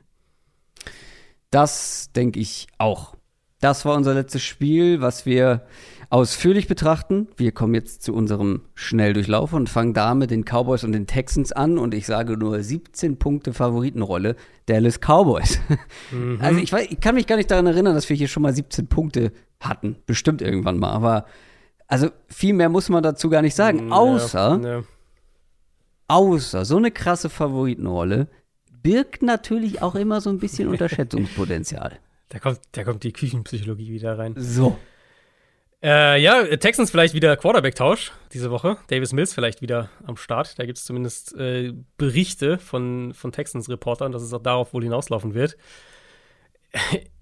Ich meine, ich weiß, dass wir auch ein paar Texans-Fans haben unter unseren Hörern und ich will denen jetzt auch nicht jede Woche bis Saisonende im Schnelldurchlauf das Gleiche sagen. Ich vermute mal, die allermeisten Texans-Fans beschäftigen sich auch mittlerweile mehr mit Bryce Young und dem kommenden Draft als mit dem Rest dieser Saison. So würde ich es auch machen. das ist ja auch ganz klar sagen. Es ist halt so, wie sollen die defensiv diese Cowboys Offense stoppen? Dallas sollte den Ball hier gut laufen können. Texans Secondary ist anfällig, sind relativ unerfahren in mehreren Bereichen. Cowboys können denen einfach super viel entgegenwerfen, um sie auf dem falschen Fuß zu erwischen. So die eine Chance, die ich vielleicht sehe, vielleicht sogar in Kombination mit dem, was du gesagt hast. So Cowboys Offense vielleicht so ein bisschen pomadig, so ein bisschen träge und ja, schenken so ein paar Possessions her. Die Chance, irgendwie einen Zugriff auf das Spiel, glaube ich, zu ko- bekommen für Houston, ist wenn dann am ehesten noch im Run-Game. Ich hatte ja letzte Woche die, die Rushing Yards vor Kontakt rausgesucht, die mit den, mit den negativen Rushing Yards vor Kontakt über zwei Spiele für Damian Pierce. Gegen die Browns sind sie den Ball wieder besser gelaufen. Pierce sah da auch ganz gut aus. Vielleicht geht da was gegen eine Cowboys-Front, die zumindest immer wieder mal auch verwundbar war, ähm, was das Run-Game angeht. Aber das ist halt auch die einzige Chance, die ich sehe und die ist nicht sonderlich groß. Ich finde es schön, dass du noch versucht hast, was Positives zu finden. Ja. Ich finde immer, ich muss immer ein bisschen drüber schmunzeln, wenn man dann Texans-Fans im Stadion sieht, die halt wirklich enttäuscht sind, wenn ihr Team verliert. Ja, also ja, Also A, was Ja. hat man erwartet? B, hey, hoff doch lieber jetzt einfach auf den First Pick overall. an dem Bloß Punkt. nichts mehr ja, gewinnen. An dem Punkt ist es wirklich so. Und aber ich meine, das ist ja auch. Hast du die Bilder gesehen vor dem Spiel gegen Cleveland aus dem Stadion? Da waren ja, das war, da war, also da sind ja Preseason mehr Zuschauer. Ja, ja, das schon, ja. Aber die, die die dann da waren, die waren Ja. wahnsinnig enttäuscht. Das sind natürlich auch die, die Diehards nicht der, der Ja. Diehards, muss man sagen. Denver Broncos spielen gegen die Kansas City Chiefs. Auch das ist auf dem Papier mehr als einseitig. Was man vielleicht so ein bisschen im Blick haben sollte, ist, wie die Chiefs jetzt sich nach der Niederlage gegen die Bengals präsentieren. Gerade offensiv. Das wird jetzt hier auch nicht die allerleichteste Aufgabe, aber trotzdem sind die Chiefs hier natürlich haushoher Favorit. Ja, ich habe es ja letzte Woche so ein bisschen schon mal umrissen. Broncos Defense war ja echt, echt stark über weite Teile dieser Saison. Und dann gegen die Panthers hatte man echt so ein bisschen den Eindruck, dass sie eingeknickt sind, wo dann vielleicht auch so auch ein paar dieser, dieser soften Faktoren mit reinspielen, wenn du halt Woche für Woche die Offense tragen musst und es reicht trotzdem nicht und irgendwann ist halt der Frust da und dann äh, gibt's die Diskussionen an der Sideline und so weiter. Und es war ja gegen Baltimore dann wieder so. Dann fällt Lamar Jackson aus, die Defense lässt eigentlich nichts zu, bis auf diesen Drive ganz am Ende. Und die Offense schafft es halt einfach nicht, dann mal noch ein Field Goal rauszuholen, womit sie es gewonnen hätten. Und es sind halt so viele Punkte einfach bei Denver. Also auch offensiv. Verletzungen in der O-Line, klar, Verletzungen im Backfield, Run-Game ist nicht mehr da, Run-Game und Passing-Game arbeiten nicht zusammen. Die Routes ist oft kein vernünftiges Spacing in den Routes, keine gute Route-Tiefe oft, kein konstantes Quick-Game. Ähm, ja, auch schlechtes Quarterback-Play, schlechtes Pocket-Management von Wilson. Wilson hat jetzt auch mal ein paar bessere Plays drin gehabt die letzten Wochen, aber es hm. ist halt wirklich so, ja, es ist in überschaubarem Rahmen. Und gegen eine Chiefs-Defense, die natürlich nicht unangreifbar ist, aber die physisch sein wird an der Line of Scrimmage. Und, und ich glaube, da werden sie Denver schon vor ziemlich große Probleme stellen. Da, ähm, da werden wahrscheinlich die Probleme auch wieder deutlich präsenter sein als mögliche, mögliche Ansatzpunkte, vielleicht irgendwie mögliche Matchups, die Denver irgendwie haben könnte. Vielleicht mit einem Cortland Sutton, der ja auch angeschlagen ist. Und generell der Receiver Room ist super angeschlagen. Die spannende Frage ist ja wirklich, kriegen die Broncos defensiv das so verteidigt, dass Kansas City da nicht davonzieht. Ähm, ja, aber genau. mittlerweile, ich weiß nicht, ob ich daran auch ehrlich gesagt noch glaube, auch wenn die Broncos eine richtig, richtig gute Defense haben. Seattle Seahawks gegen Carolina Panthers. Die Seahawks haben ja, vielleicht jetzt noch ein bisschen mehr Hoffnung, noch die Division gewinnen zu können, eben durch die Situation bei den 49ers. Du würdest sagen, nein, Brock Purdy for the win. Aber wer weiß. Man kann diese Division noch gewinnen, aber dafür muss die eigene Defense besser spielen. So viel ist klar. Mhm. Egal wie die Panthers spielen, wie die Panthers Offense performt. Man hat gerade eine Offense wiederbelebt, die vorher nichts geschissen bekommen hat. Ja. Und das ist natürlich gefährlich, auch auf den Rest der Saison und auf die Playoff-Ambitionen des Seahawks. Ja, ja, ganz klar. Also angefangen mit der Run-Defense wirklich, die ich ja letzte Woche auch schon angesprochen hatte, einfach weil es so, sie hatten so ein kurzes Zwischenhoch und dann sind sie wirklich ja, Arizona war glaube ich so das erste Spiel, dann das Bucks-Spiel in München, Raiders, da war es echt sehr negativ auffällig. Und dann halt jetzt echt auch gegen die Rams, die, wo wir eigentlich vorher, eigentlich haben wir vorher gesagt, ja, die Rams sind jetzt natürlich kein Gradmesser und so weiter, aber die sind ja auch den Ball dann gut gelaufen. Ähm, Run-Game der Panthers ist ein Gradmesser. Die haben selbst gegen Denver den Ball gut bewegt am Boden vor der Bye Week. Ähm, auch also wenn man auf die Spiele vor der Bye Week schaut bei, mhm. bei den Panthers, da waren echt mehrere dabei, äh, wo sie es sehr gut gemacht haben. Auch gegen auch Tampa Bay ja zum Beispiel, ähm, Denver wie gesagt und in beiden Spielen gegen Atlanta. Und ja, okay, Atlanta jetzt nicht die beste Run Defense, aber Seattle halt auch nicht. Die Ravens waren so die eine Defense über die letzten Wochen, die Carolina wirklich konstant am Boden gestoppt hat. Und Seattle ist da super anfällig. Die Offensive Line der Panthers spielt ganz gut, jetzt auch schon seit ein paar Wochen. Und wenn sie da den Ball kontinuierlich bewegt bekommen, wenn, mhm. sie das, wenn sie das schaffen, dann gibt es eine Chance, dass sie das eng gestalten, weil die Panthers Defense ist nicht schlecht. Da kann ich mir auch vorstellen, dass die Druck auf Geno Smith bekommen, dass die da mit dem Pass Rush ein bisschen was machen können. Und dann ist so die Frage, wie, wie viele Big Plays kriegen die Seahawks offensiv? Ähm, ich habe da auch nochmal nachgeschaut, so bei diesem tiefen Route Tree, den ich ja vorhin schon mal bei den Titans und Jaguars äh, reingeworfen hatte. Da haben die, äh, die Panthers defensiv bisher nur einen Touchdown-Pass zugelassen. Nur die Eagles als einziges Team haben noch weniger, die haben noch keinen. Und drei Interceptions für die Panthers Defense bei diesen Pässen. 8,6 Yards pro Coverage Snap bei diesen tiefen Routes. Das ist der sechs beste Wert in der NFL. Also die verteidigen diese Big Plays oder diese, diesen vertikalen ähm, Route verteidigen die sehr, sehr gut. Und Seattle, je mehr die Defense halt abfällt, brauchen sie diese Big Plays für, für ihr Spiel. Sprich, wenn Carolina den Ball offensiv mit dem Run Game generell auch, Sam Darnold war ja ganz gut vor der Bye Week, wenn sie den Ball offensiv bewegen können, hat es Potenzial, ein enges Spiel zu werden hier. Ja, und ironischerweise, die Panthers haben eine größere Playoff-Wahrscheinlichkeit als so manche andere Teams wie die Packers, wie die Cardinals, äh, solche Teams. Und ich habe gerade mal spaßeshalber eingegeben, äh, wie ist denn die Playoff-Wahrscheinlichkeit, wenn die, wenn die Panthers gewinnen sollten? Dann klettern sie auf ähm, 16 Prozent. Das ist gar nicht so verkehrt. Und wenn dann die Bucks noch verlieren sollten gegen San Francisco, was jetzt nicht unwahrscheinlich ist, dann sind die Panthers bei 22 Prozent. Monday Night Game, Cardinals gegen äh, Patriots. Patriots und die Cardinals auf dem Papier eigentlich ein enges Spiel, ein offenes Spiel, aber die Cardinals nur noch, äh, wo wir gerade bei Playoff-Wahrscheinlichkeiten waren, 1% Playoff-Wahrscheinlichkeit. Und bei den Patriots sind es auch nur 26. Stand jetzt.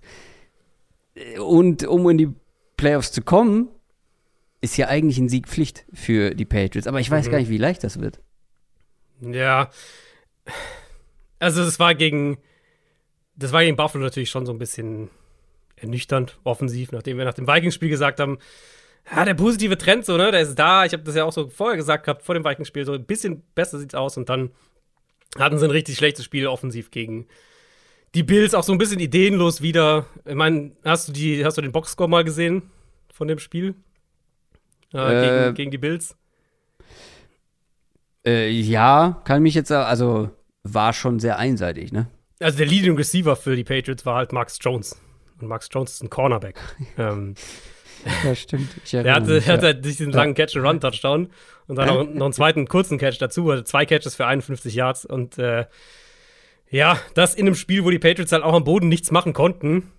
Ähm, letztlich, sie hatten ja diesen einen Touchdown-Drive, der im, im Endeffekt ein Big Play war von Max Jones bei diesem Screen. Ansonsten haben die offensiv nichts gemacht und die, die nächsten sechs Drives zusammengenommen, 89 Yards Raumgewinn. Und dann lagen sie 7, 24, 7 zu 24 hinten und das Spiel war durch. Das, ja, war echt so ein bisschen eine langweilige Offense. Viele Screens, viel Quick Game, aber den Ball eigentlich damit nicht bewegt.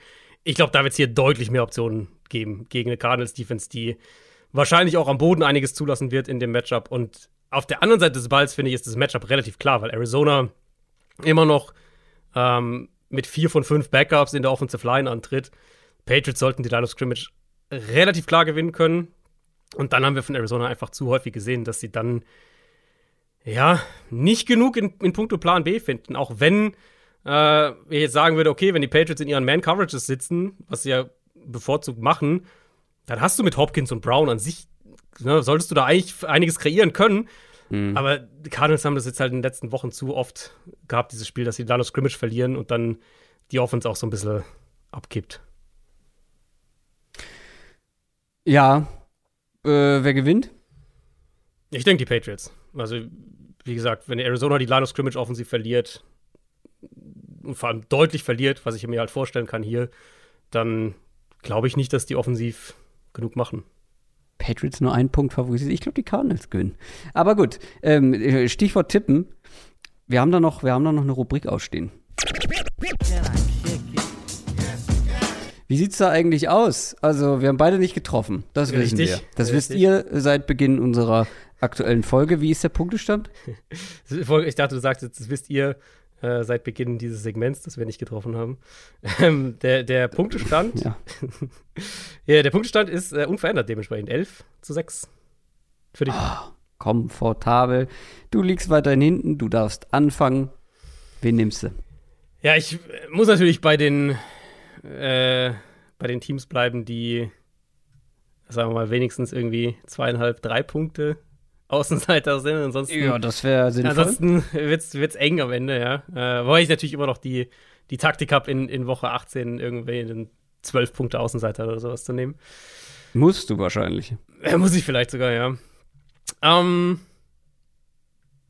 es gibt, es gibt auch wirklich ein paar Spieler diese Woche, finde ich, die, die interessant sind für diese, für diese Mhm. zweieinhalb, drei Punkte Geschichte. Jetzt Ich- nicht lange um heißen Brei reden. Ich Wen nimmst du? Äh, nehme. Doch, komm, ja, ich nehme ich nehm die Chargers. Drei Punkte gegen die Dolphins.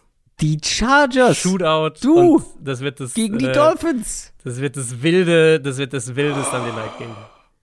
Oh, also auf der einen Seite bin ich stolz auf dich, auf der anderen Seite habe ich Angst. Nee, Angst habe ich gar nicht. Eigentlich, also wenn, wenn ich nicht mit den, mit den Chargers halte, ja gut, dann gewinnen sie wahrscheinlich. Oh, Ja, jetzt genau. natürlich die völlig freie Auswahl. Ach du liebe Zeit. Oh, ich hätte, ich würde schon gern den Walford-Train fahren und auf die, äh, die Inkonstanz der Raiders setzen, aber das kann ich nicht machen. Übrigens, kleiner Funfact an der Stelle, ich wollte ja letzte Woche nicht erraten, was mein Alternativspiel gewesen wäre neben den Saints. Es waren die Bengals gegen die Chiefs. Hm. Naja, Ja. mh, ich gehe dann mit den Vikings zweieinhalb Punkte Außenseiter gegen die Ja, Lions. das, äh, Das ist mir auch, zu einfach. das wäre auch, ja, den hätte ich auch sonst auf dem Zettel gehabt. Ähm, ich hatte auch überlegt, Ravens natürlich, zweieinhalb gegen Pittsburgh. Ähm, und tatsächlich auch, so ein bisschen habe ich überlegt, Panthers dreieinhalb gegen Seattle. Weil so wie die Mhm. Seahawks Defense aktuell spielt, Mhm, Finde ich nicht schlecht. weiß nicht. Ja, finde ich gut. Finde ich gut, aber ich fühle mich relativ gut auch mit den Vikings. Das war unsere Preview auf Woche Nummer 14. Letzte Worte? Ja, wie immer viel Spaß, ne? Uh, Thursday Night Game mhm. ist ein Kracher, aber ähm, Sonntag, Playoff-Implikationen überall. Äh, Clinching-Szenarien haben wir, glaube ich. Ja, einen haben wir vergessen, eins haben wir vergessen. Chiefs. Chiefs können diese Woche die Division gewinnen. Nämlich, wenn sie selbst gewinnen und die Chargers im Sunday Night Game verlieren. Mhm. Ich bin gespannt. Äh, wir haben natürlich jetzt äh, für euch ein paar Geschenke oder Geschenkmöglichkeiten empfohlen, aber an der Stelle natürlich auch nochmal der Hinweis auf unseren Shop. Da gibt es natürlich auch Dinge, die ihr verschenken könnt. Zum Beispiel unsere Downset Talk Dead Cap oder Downset Short Shorts. www.downsettalk.de slash shop. Da werdet ihr fündig. Findet ihr auch Pulli, ein Shirt oder eine gute Tasse. Guckt da gerne mal vorbei. Wir hören uns dann spätestens Montag wieder. Macht's gut. Tschüss. Ciao, ciao.